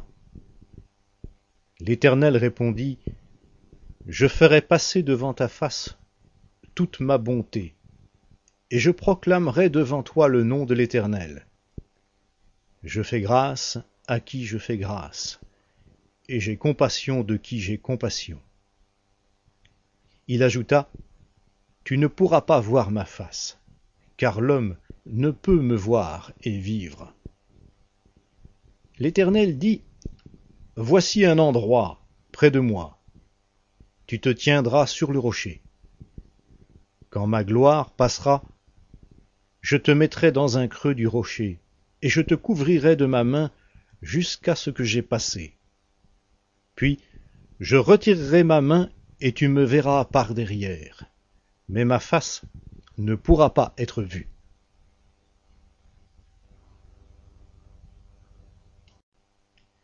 Chapitre 34 L'Éternel dit à Moïse, Deux tables de pierre, comme les premières, et j'écrirai sur ces tables les paroles qui étaient sur les premières tables que tu as brisées. Sois prêt de bon matin. Tu monteras dès le matin sur le mont Sinaï. Tu te tiendras là devant moi sur le sommet de la montagne. Que personne ne monte avec toi, et qu'on ne voie personne sur toute la montagne. Et même que ni petit ni gros bétail ne pèse aux environs de cette montagne. Moïse tailla deux tables de pierre, comme les premières. Moïse se leva de bon matin et monta sur le mont Sinaï, comme l'Éternel le lui avait commandé. Et il prit à la main les deux tables de pierre. L'Éternel descendit dans la nuée, se tint là auprès de lui, et proclama le nom de l'Éternel. L'Éternel passa devant lui en proclamant L'Éternel, l'Éternel Dieu compatissant, et qui fait grâce, lent à la colère, riche en bienveillance et en fidélité, qui conserve sa bienveillance jusqu'à mille générations, qui pardonne la faute, le crime et le péché, mais qui ne tient pas le coupable pour innocent, et qui punit la faute des pères sur les fils et sur les petits-fils, jusqu'à la troisième et à la quatrième génération. Moïse s'empressa de s'incliner à terre et de se prosterner. Il dit, Seigneur, si j'ai obtenu ta faveur, que le Seigneur marche au milieu de nous, car c'est un peuple à la nuque raide. Tu pardonneras notre faute et notre péché, et tu nous prendras pour héritage. L'Éternel dit, Voici que je conclus moi-même une alliance. Je ferai, en présence de tout ton peuple, des miracles tels qu'il n'y en a jamais eu sur toute la terre et dans toutes les nations. Tout le peuple au sein duquel tu te trouves verra l'œuvre de l'Éternel, cette œuvre redoutable que j'accomplirai avec toi. Prends garde à ce que moi je t'ordonne aujourd'hui. Je chasserai devant toi les Amoréens, les Cananéens, les Hittites, les Phérésiens, les Héviens et les Yébousiens. Garde-toi de conclure une alliance avec les habitants du pays où tu dois entrer, de peur qu'ils ne deviennent un piège au milieu de toi. En effet, vous renverserez leurs autels, vous briserez leurs stèles, et vous couperez leurs poteaux d'Achéra. Tu ne te prosterneras pas devant un autre Dieu, car l'Éternel porte le nom de jaloux. Il est un Dieu jaloux. Ne conclus pas d'alliance avec les habitants du pays, de peur que, se prostituant à leur Dieu, et leur offrant des sacrifices, ils ne t'invitent, et que tu n'en manges, de peur que tu ne prennes de leurs filles pour tes fils, et que celles-ci, se prostituant à leur Dieu, n'entraînent tes fils à se prostituer à leur Dieu. Tu ne feras pas de Dieu en métal fondu. Tu observeras la fête des pains sans levain pendant sept jours, au temps fixé dans le mois des épis. Tu mangeras des pains sans levain, comme je t'en ai donné l'ordre. Car c'est dans le mois des épis que tu es sorti d'Égypte.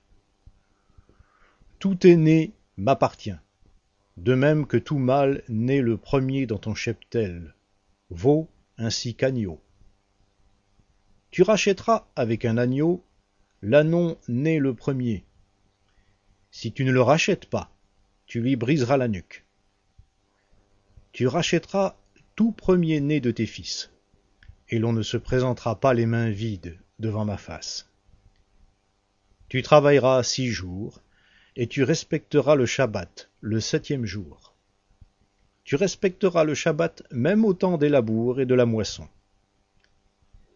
Tu célébreras la fête des semaines, des prémices de la moisson du froment, ainsi que la fête de la récolte à la fin de l'année. Trois fois par an, tous tes hommes se présenteront devant le Seigneur l'Éternel, Dieu d'Israël. Car je déposséderai les nations devant toi, et j'élargirai tes frontières. Personne ne convoitera ton pays, pendant que tu monteras pour te présenter devant l'Éternel ton Dieu trois fois par an. Tu n'immoleras pas mon sacrifice sanglant avec du pain levé, et le sacrifice de la fête de la Pâque ne passera pas la nuit jusqu'au matin. Tu apporteras à la maison de l'Éternel ton Dieu les prémices des premiers fruits de ton sol. Tu ne feras pas cuire un chevreau dans le lait de sa mère. L'Éternel dit à Moïse, Écris ces paroles, car c'est conformément à elles que je conclus une alliance avec toi et avec Israël. Moïse fut donc là avec l'Éternel quarante jours et quarante nuits. Il ne mangea pas de pain et ne but pas d'eau. L'Éternel écrivit sur les tables les paroles de l'alliance, les dix paroles. Moïse descendit du mont Sinaï. Les deux tables du témoignage étaient dans la main de Moïse lorsqu'il descendait de la montagne. Moïse ne savait pas que la peau de son visage rayonnait à la suite de son entretien avec l'Éternel. Aaron et tous les Israélites regardèrent Moïse, et voici que la peau de son visage rayonnait, et ils craignaient de s'approcher de lui. Moïse les appela. Aaron et tous les chefs de la communauté vinrent auprès de lui, et Moïse s'entretint avec eux. Après cela, tous les Israélites s'approchèrent, et il leur transmit tous les commandements que l'Éternel lui avait donnés sur le mont Sinaï. Lorsque Moïse eut achevé de leur parler, il mit un voile sur son visage. Quand Moïse entrait devant l'Éternel pour lui parler, et jusqu'à ce qu'il sorte, il écartait le voile.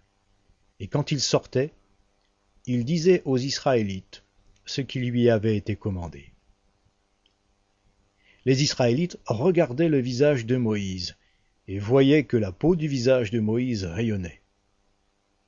Et Moïse remettait le voile sur son visage jusqu'au moment où il rentrait pour parler avec l'Éternel.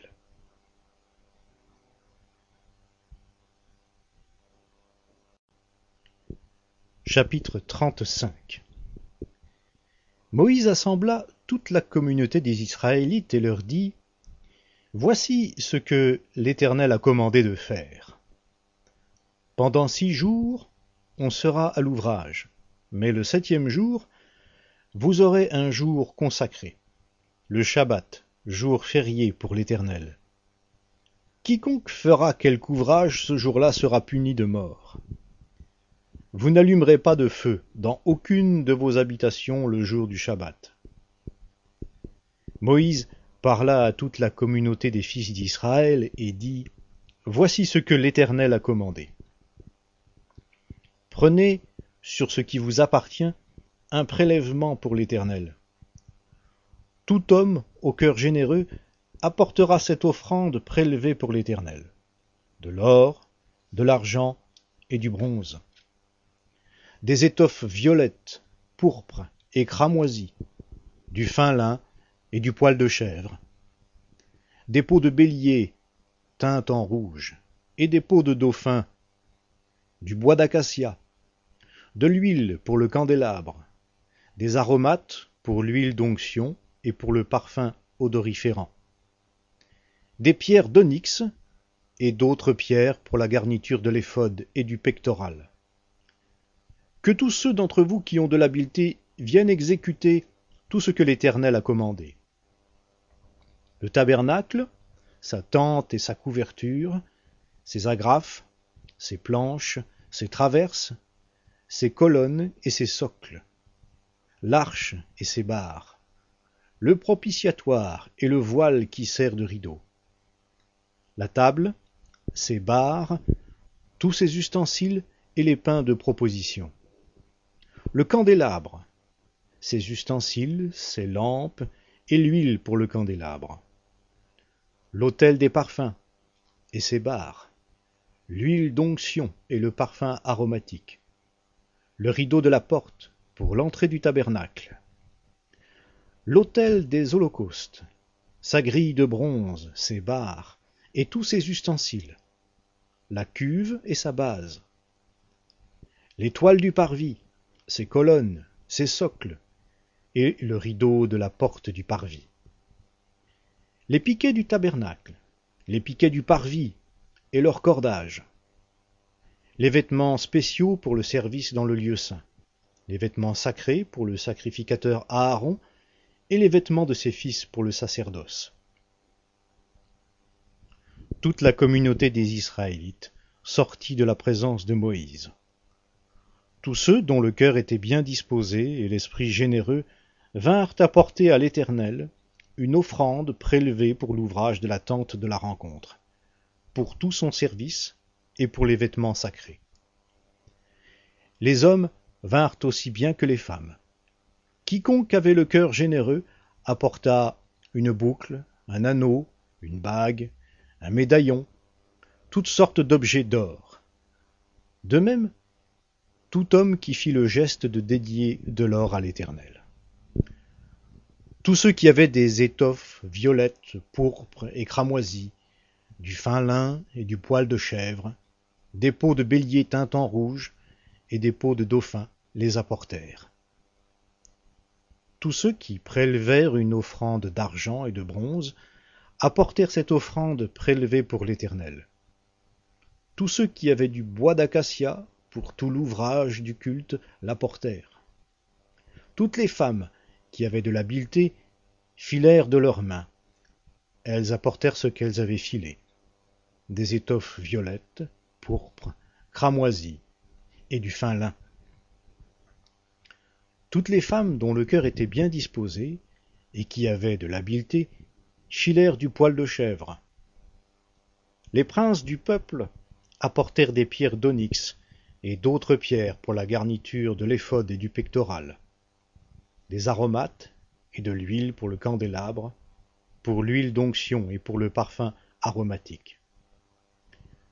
Tous les hommes d'Israël et les femmes dont le cœur était généreux, pour contribuer à l'ouvrage que l'Éternel avait commandé d'exécuter par l'intermédiaire de Moïse, apportèrent des offrandes volontaires à l'Éternel.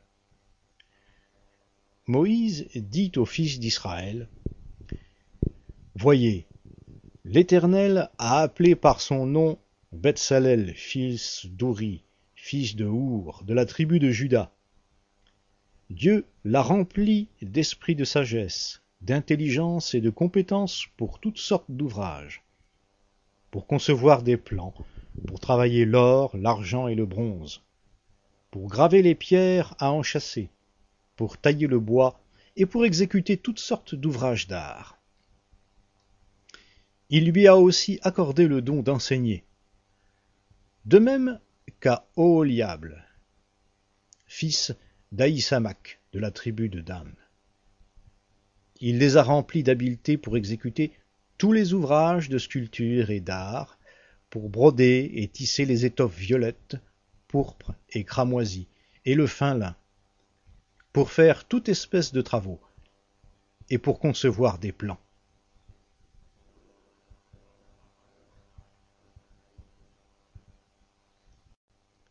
Chapitre 36 Betsalel, Oholiab et tous les hommes habiles, en qui l'Éternel avait mis de la sagesse et de l'intelligence, pour savoir effectuer tout l'ouvrage pour le culte du lieu saint, se mirent au travail selon tout ce que l'Éternel avait ordonné. Moïse appela Betsalel, Oholiab et tous les hommes habiles dans le cœur desquels l'Éternel avait mis de l'intelligence, tous ceux dont le cœur était disposé à s'appliquer à l'ouvrage pour l'exécuter. Ils prirent devant Moïse toutes les offrandes prélevées que les Israélites avaient apportées afin d'exécuter l'ouvrage pour le culte du lieu saint. Chaque matin on apportait encore à Moïse des offrandes volontaires. Alors tous les hommes habiles qui exécutaient l'ouvrage pour le lieu saint quittèrent chacun l'ouvrage qu'ils faisaient, et vinrent dire à Moïse Le peuple apporte beaucoup plus qu'il ne faut pour exécuter l'ouvrage que l'Éternel a commandé de faire. Moïse donna l'ordre de faire passer dans le camp une proclamation en ces termes. Que personne, homme ou femme, ne travaille plus en vue de l'offrande prélevée pour le lieu saint. On empêcha ainsi le peuple d'en apporter les objets préparés suffisaient amplement pour tout l'ouvrage à faire. Tous les hommes habiles qui exécutèrent l'ouvrage firent le tabernacle, avec dix tentures de fin lin retors et d'étoffes violettes, pourpres et cramoisies, avec des chérubins, que l'on fit avec art. La longueur d'une tenture était de vingt-huit coudées, et la largeur d'une tenture était de quatre coudées. La mesure était la même pour toutes les tentures. L'on attacha cinq de ces tentures l'une à l'autre, et l'on attacha les cinq autres tentures l'une à l'autre. On fit des lacets violets au bord de la tenture terminant le premier assemblage. On fit de même au bord de la tenture terminant le second assemblage. On fit cinquante lacets à la première tenture, et l'on fit cinquante lacets au bord de la tenture terminant le second assemblage. Ces lacets correspondaient les uns aux autres. On fit cinquante agrafes d'or, et l'on attacha les tentures l'une à l'autre avec les agrafes. Et le tabernacle forma un tout. On fit des tentures de poils de chèvre, pour servir de tente sur le tabernacle. On fit onze de ces tentures. La longueur d'une tenture était de trente coudées, et la largeur d'une tenture était de quatre coudées. La mesure était la même pour les onze tentures. On attacha séparément cinq de ces tentures et les six autres tentures séparément. On fit cinquante lacets au bord de la tenture terminant un assemblage, et l'on fit cinquante lacets au bord de la tenture du second assemblage. On fit cinquante agrafes de bronze pour assembler la tente afin qu'elle forme un tout. On fit pour la tente une couverture de peau de bélier teinte en rouge et une couverture de peau de dauphin par-dessus. On fit les planches pour le tabernacle elles étaient de bois d'acacia, placées debout. La longueur d'une planche était de dix coudées, et la largeur de chaque planche était d'une coudée et demie. Il y avait pour chaque planche deux tenons, parallèles l'un à l'autre. L'on fit de même pour toutes les planches du tabernacle. On fit vingt planches en direction du midi, au sud, pour le tabernacle on mit quarante socles d'argent sous les vingt planches deux socles sous chaque planche pour ces deux tenons on fit vingt planches pour le second côté du tabernacle en direction du nord et leurs quarante socles d'argent deux socles sous chaque planche. On fit six planches pour le fond du tabernacle vers l'ouest. On fit deux planches pour les angles du tabernacle dans le fond. Elles étaient jumelées depuis le bas et bien liées à leur sommet par un seul anneau. On fit de même pour toutes les deux aux deux coins. Il y avait ainsi huit planches avec leurs socles d'argent soit seize socles deux socles sous chaque planche.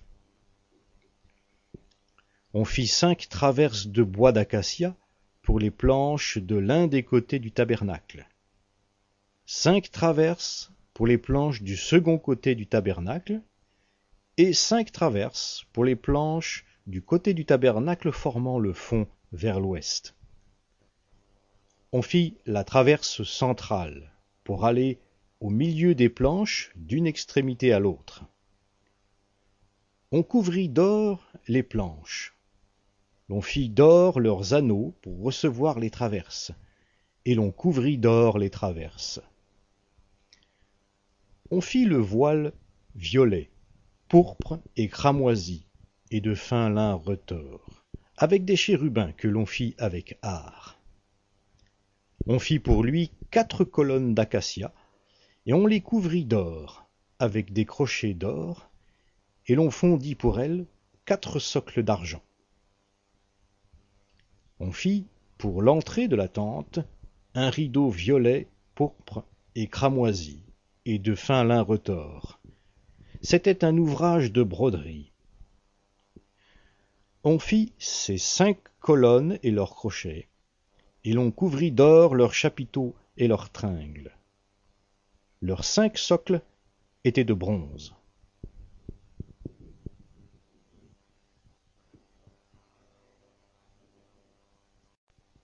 Chapitre xxxvii Betsalel fit l'arche en bois d'acacia. D'une longueur de deux coudées et demie d'une largeur d'une coudée et demie et d'une hauteur d'une coudée et demie il la couvrit d'or pur à l'intérieur et à l'extérieur et il fit une bordure d'or tout autour. Il fondit pour elle quatre anneaux d'or qu'il mit à ses quatre coins deux anneaux d'un côté et deux anneaux de l'autre côté. Il fit des barres en bois d'acacia et les couvrit d'or. Il introduisit les barres dans les anneaux sur les côtés de l'arche pour porter l'arche. Il fit un propitiatoire d'or pur. Sa longueur était de deux coudées et demie, et sa largeur d'une coudée et demie. Il fit deux chérubins d'or aux deux extrémités du propitiatoire. Il les fit d'or battu. Un chérubin à l'une des extrémités et un chérubin à l'autre extrémité. Il fit les chérubins d'une seule pièce, avec les deux extrémités du propitiatoire. Les chérubins étendaient les ailes vers le haut, couvrant de leurs ailes le propitiatoire et se faisant face l'un à l'autre. Les chérubins avaient la face tournée vers le propitiatoire. Il fit la table en bois d'acacia.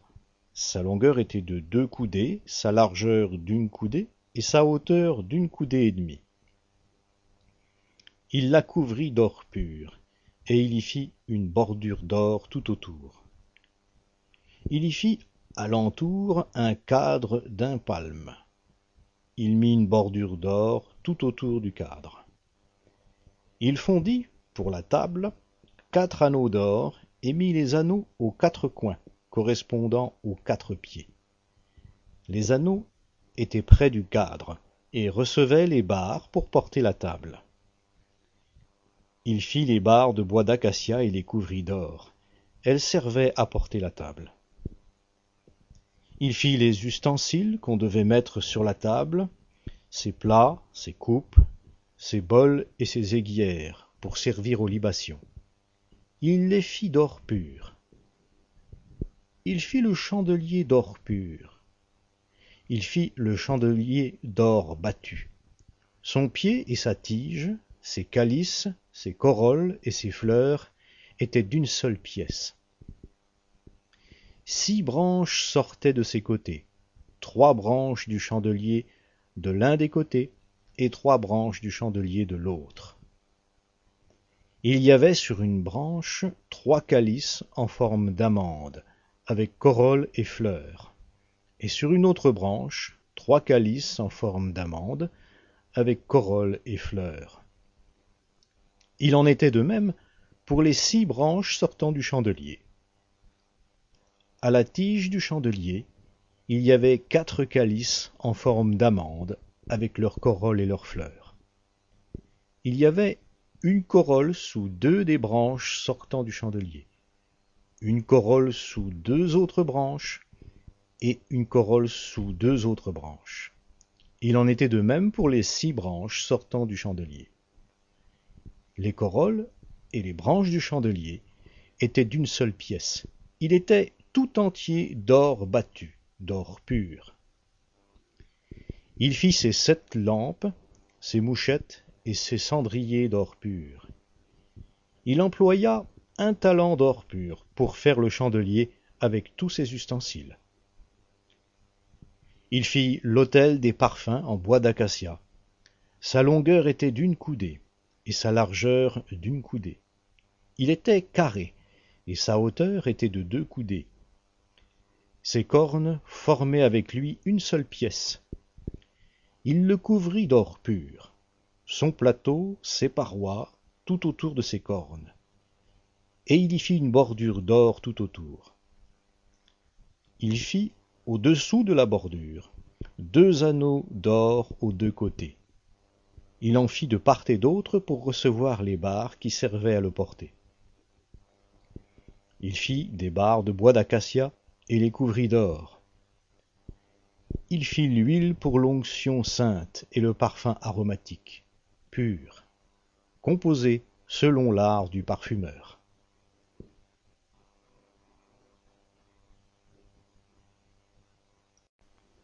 Chapitre 38 il fit l'autel des holocaustes en bois d'acacia, d'une longueur de cinq coudées et d'une largeur de cinq coudées. Il était carré, et sa hauteur était de trois coudées. Il fit des cornes aux quatre coins. Ces cornes formaient avec lui une seule pièce, et il le couvrit de bronze. Il fit tous les ustensiles de l'autel, ses récipients, ses pelles, ses calices, ses fourchettes et ses brasiers il fit de bronze tous ses ustensiles. Il fit pour l'autel une grille de bronze en forme de treillis qu'il plaça au-dessous du rebord de l'autel, à partir du bas jusqu'à la moitié de la hauteur. Il fondit quatre anneaux, qu'il mit aux quatre coins de la grille de bronze pour recevoir les barres. Il fit les barres de bois d'acacia et les couvrit de bronze. Il introduisit dans les anneaux aux côtés de l'autel les barres qui servaient à le porter. Il le fit creux, avec des panneaux. Il fit la cuve de bronze, avec sa base de bronze, en employant les miroirs des femmes qui s'assemblaient à l'entrée de la tente de la rencontre. Il fit le parvis. Dans la direction du midi au sud, il y avait, pour former le parvis, des toiles de fin lin retors sur une longueur de cent coudées avec leurs vingt colonnes et leurs vingt socles de bronze. Les crochets des colonnes et leurs tringles étaient d'argent. Dans la direction du nord, il y avait cent coudées, avec leurs vingt colonnes et leurs vingt socles de bronze. Les crochets des colonnes et leurs tringles étaient d'argent. Dans la direction de l'ouest, il y avait cinquante coudées de toile, avec leurs dix colonnes et leurs dix socles. Les crochets des colonnes et leurs tringles étaient d'argent. Dans la direction de l'est, à l'orient, il y avait cinquante coudées. Pour une aile, quinze coudées de toile, avec leurs trois colonnes et leurs trois socles. Et pour la seconde aile, qui lui correspondait de l'autre côté de la porte du parvis, quinze coudées de toile avec leurs trois colonnes et leurs trois socles. Toutes les toiles formant l'enceinte du parvis étaient de fin lin retors. Les socles, pour les colonnes, étaient de bronze. Les crochets des colonnes et leurs tringles étaient d'argent, et leurs chapiteaux étaient couverts d'argent. Toutes les colonnes du parvis étaient jointes par des tringles d'argent. Le rideau de la porte du parvis était un ouvrage de broderie, violet, pourpre et cramoisi et de fin lin retors. Il avait une longueur de vingt coudées, et sa hauteur était de cinq coudées, comme la largeur des toiles du parvis. Les quatre colonnes et leurs quatre socles étaient de bronze. Les crochets et leurs tringles étaient d'argent, et leurs chapiteaux étaient couverts d'argent.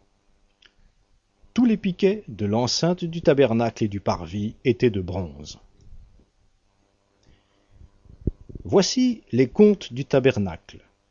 Le tabernacle du témoignage, établi d'après l'ordre de Moïse par les soins des Lévites, sous la direction d'Ithamar, fils du sacrificateur Aaron. Betsalel, fils d'Ouri, fils de Our, de la tribu de Juda, fit tout ce que l'Éternel avait ordonné à Moïse.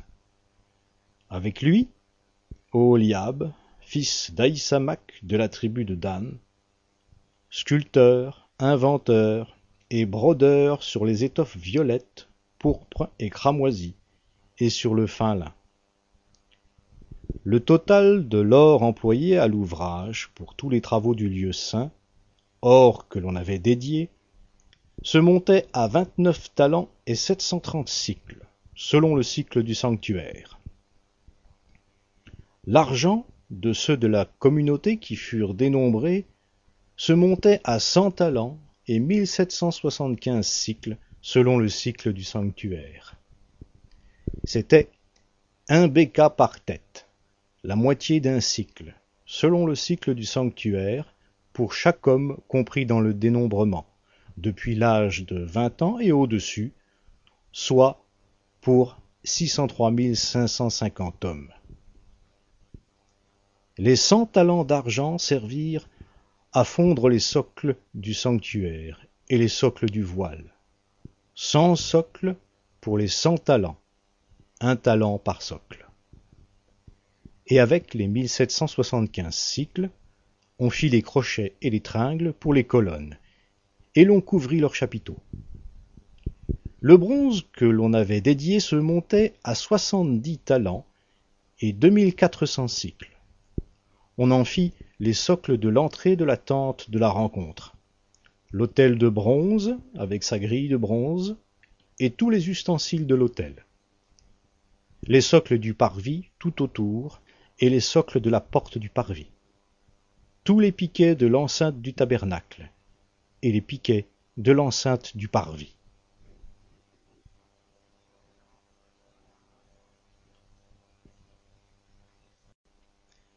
Chapitre 39 Avec les étoffes violettes, pourpres et cramoisies, on fit les vêtements spéciaux pour le service dans le lieu saint.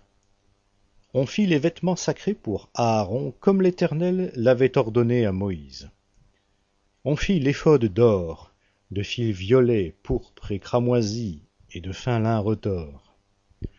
On étendit des lames d'or, et on les coupa en fils, que l'on entrelaça dans les étoffes violettes, pourpres et cramoisies, et dans le fin lin. C'était une œuvre d'art. On y fit des épaulettes, attachées par ses deux extrémités pour le fixer. La ceinture, qui l'enveloppait, était faite de la même façon, d'or, de fils violets, pourpres et cramoisis et de fin lin retors, et formait une seule pièce avec l'éphod, comme l'Éternel l'avait ordonné à Moïse. On travailla les pierres d'onyx, enchâssées dans des montures d'or. L'on y grava, comme on grave un cachet, les noms des fils d'Israël. On les mit sur les épaulettes de l'éphod comme pierre de souvenir des fils d'Israël, comme l'Éternel l'avait ordonné à Moïse. On fit le pectoral. C'était une œuvre d'art du même travail que l'éphod d'or, de fil violet, pourpre et cramoisi, et de fin lin retors. Il était carré. On fit le pectoral double. Sa longueur était d'un empan et sa largeur d'un empan. Il était double. On y sertit quatre rangées de pierres. Première rangée, une sardoine, une topaze, une émeraude. Seconde rangée, une escarboucle, un saphir, un diamant. Troisième rangée, une opale, une agate, une améthyste. Quatrième rangée, une chrysolite, un onyx, un jaspe. Ces pierres étaient enchâssées dans leur monture d'or. Les pierres étaient au nom des fils d'Israël.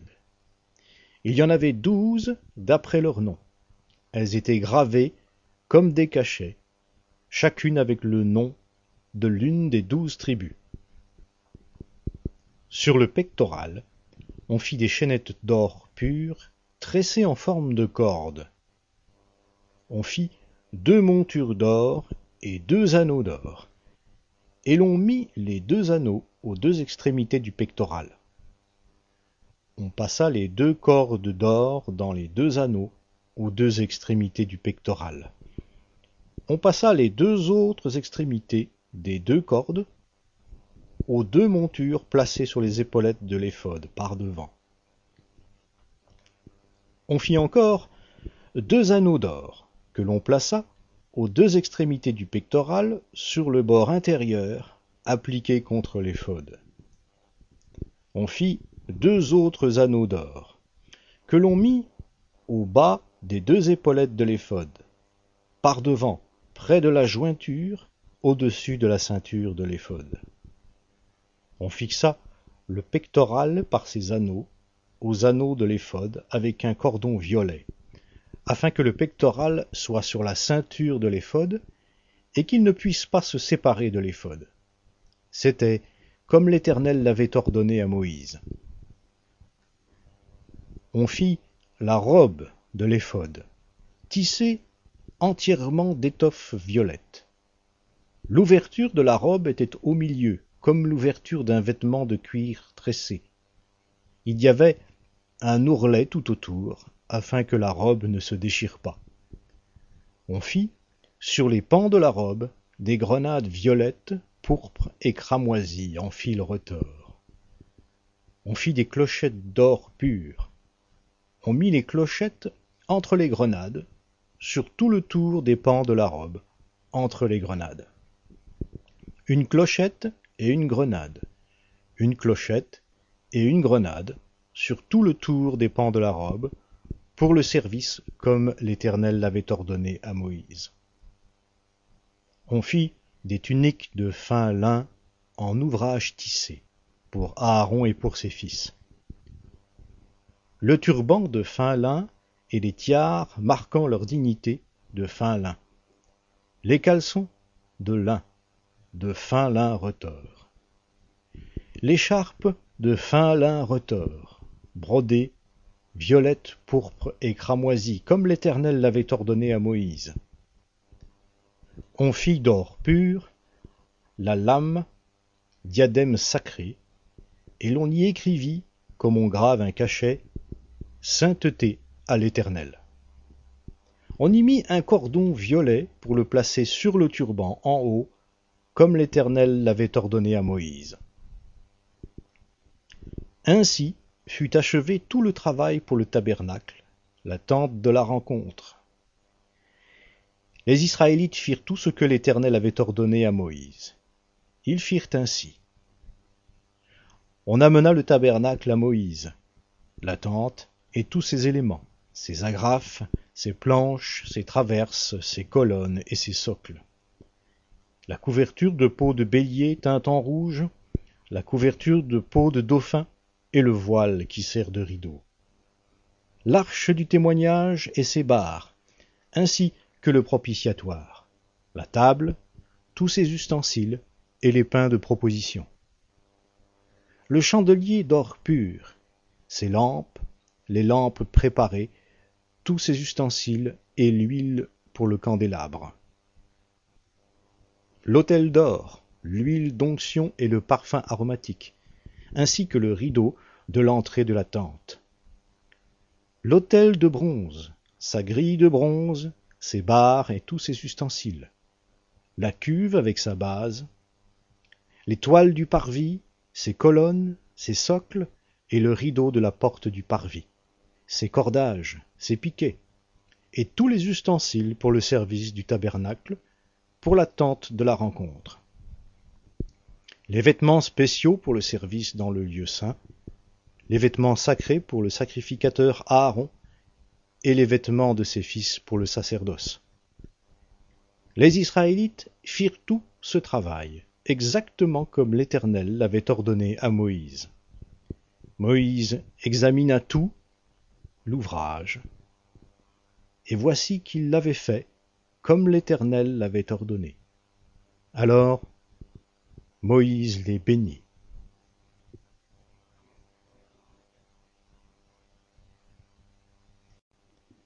Chapitre 40 L'Éternel parla à Moïse et dit Le premier jour du premier mois, tu dresseras le tabernacle, la tente de la rencontre. Tu y placeras l'arche du témoignage, et tu couvriras l'arche avec le voile. Tu apporteras la table, et tu la disposeras en ordre. Tu apporteras le chandelier, et tu en arrangeras les lampes. Tu mettras l'autel d'or pour le parfum devant l'arche du témoignage, et tu placeras le rideau à l'entrée du tabernacle. Tu mettras l'autel des holocaustes devant l'entrée du tabernacle, de la tente de la rencontre. Tu mettras la cuve entre la tente de la rencontre et l'autel, et tu y mettras de l'eau. Tu placeras le parvis tout autour, et tu mettras le rideau à la porte du parvis.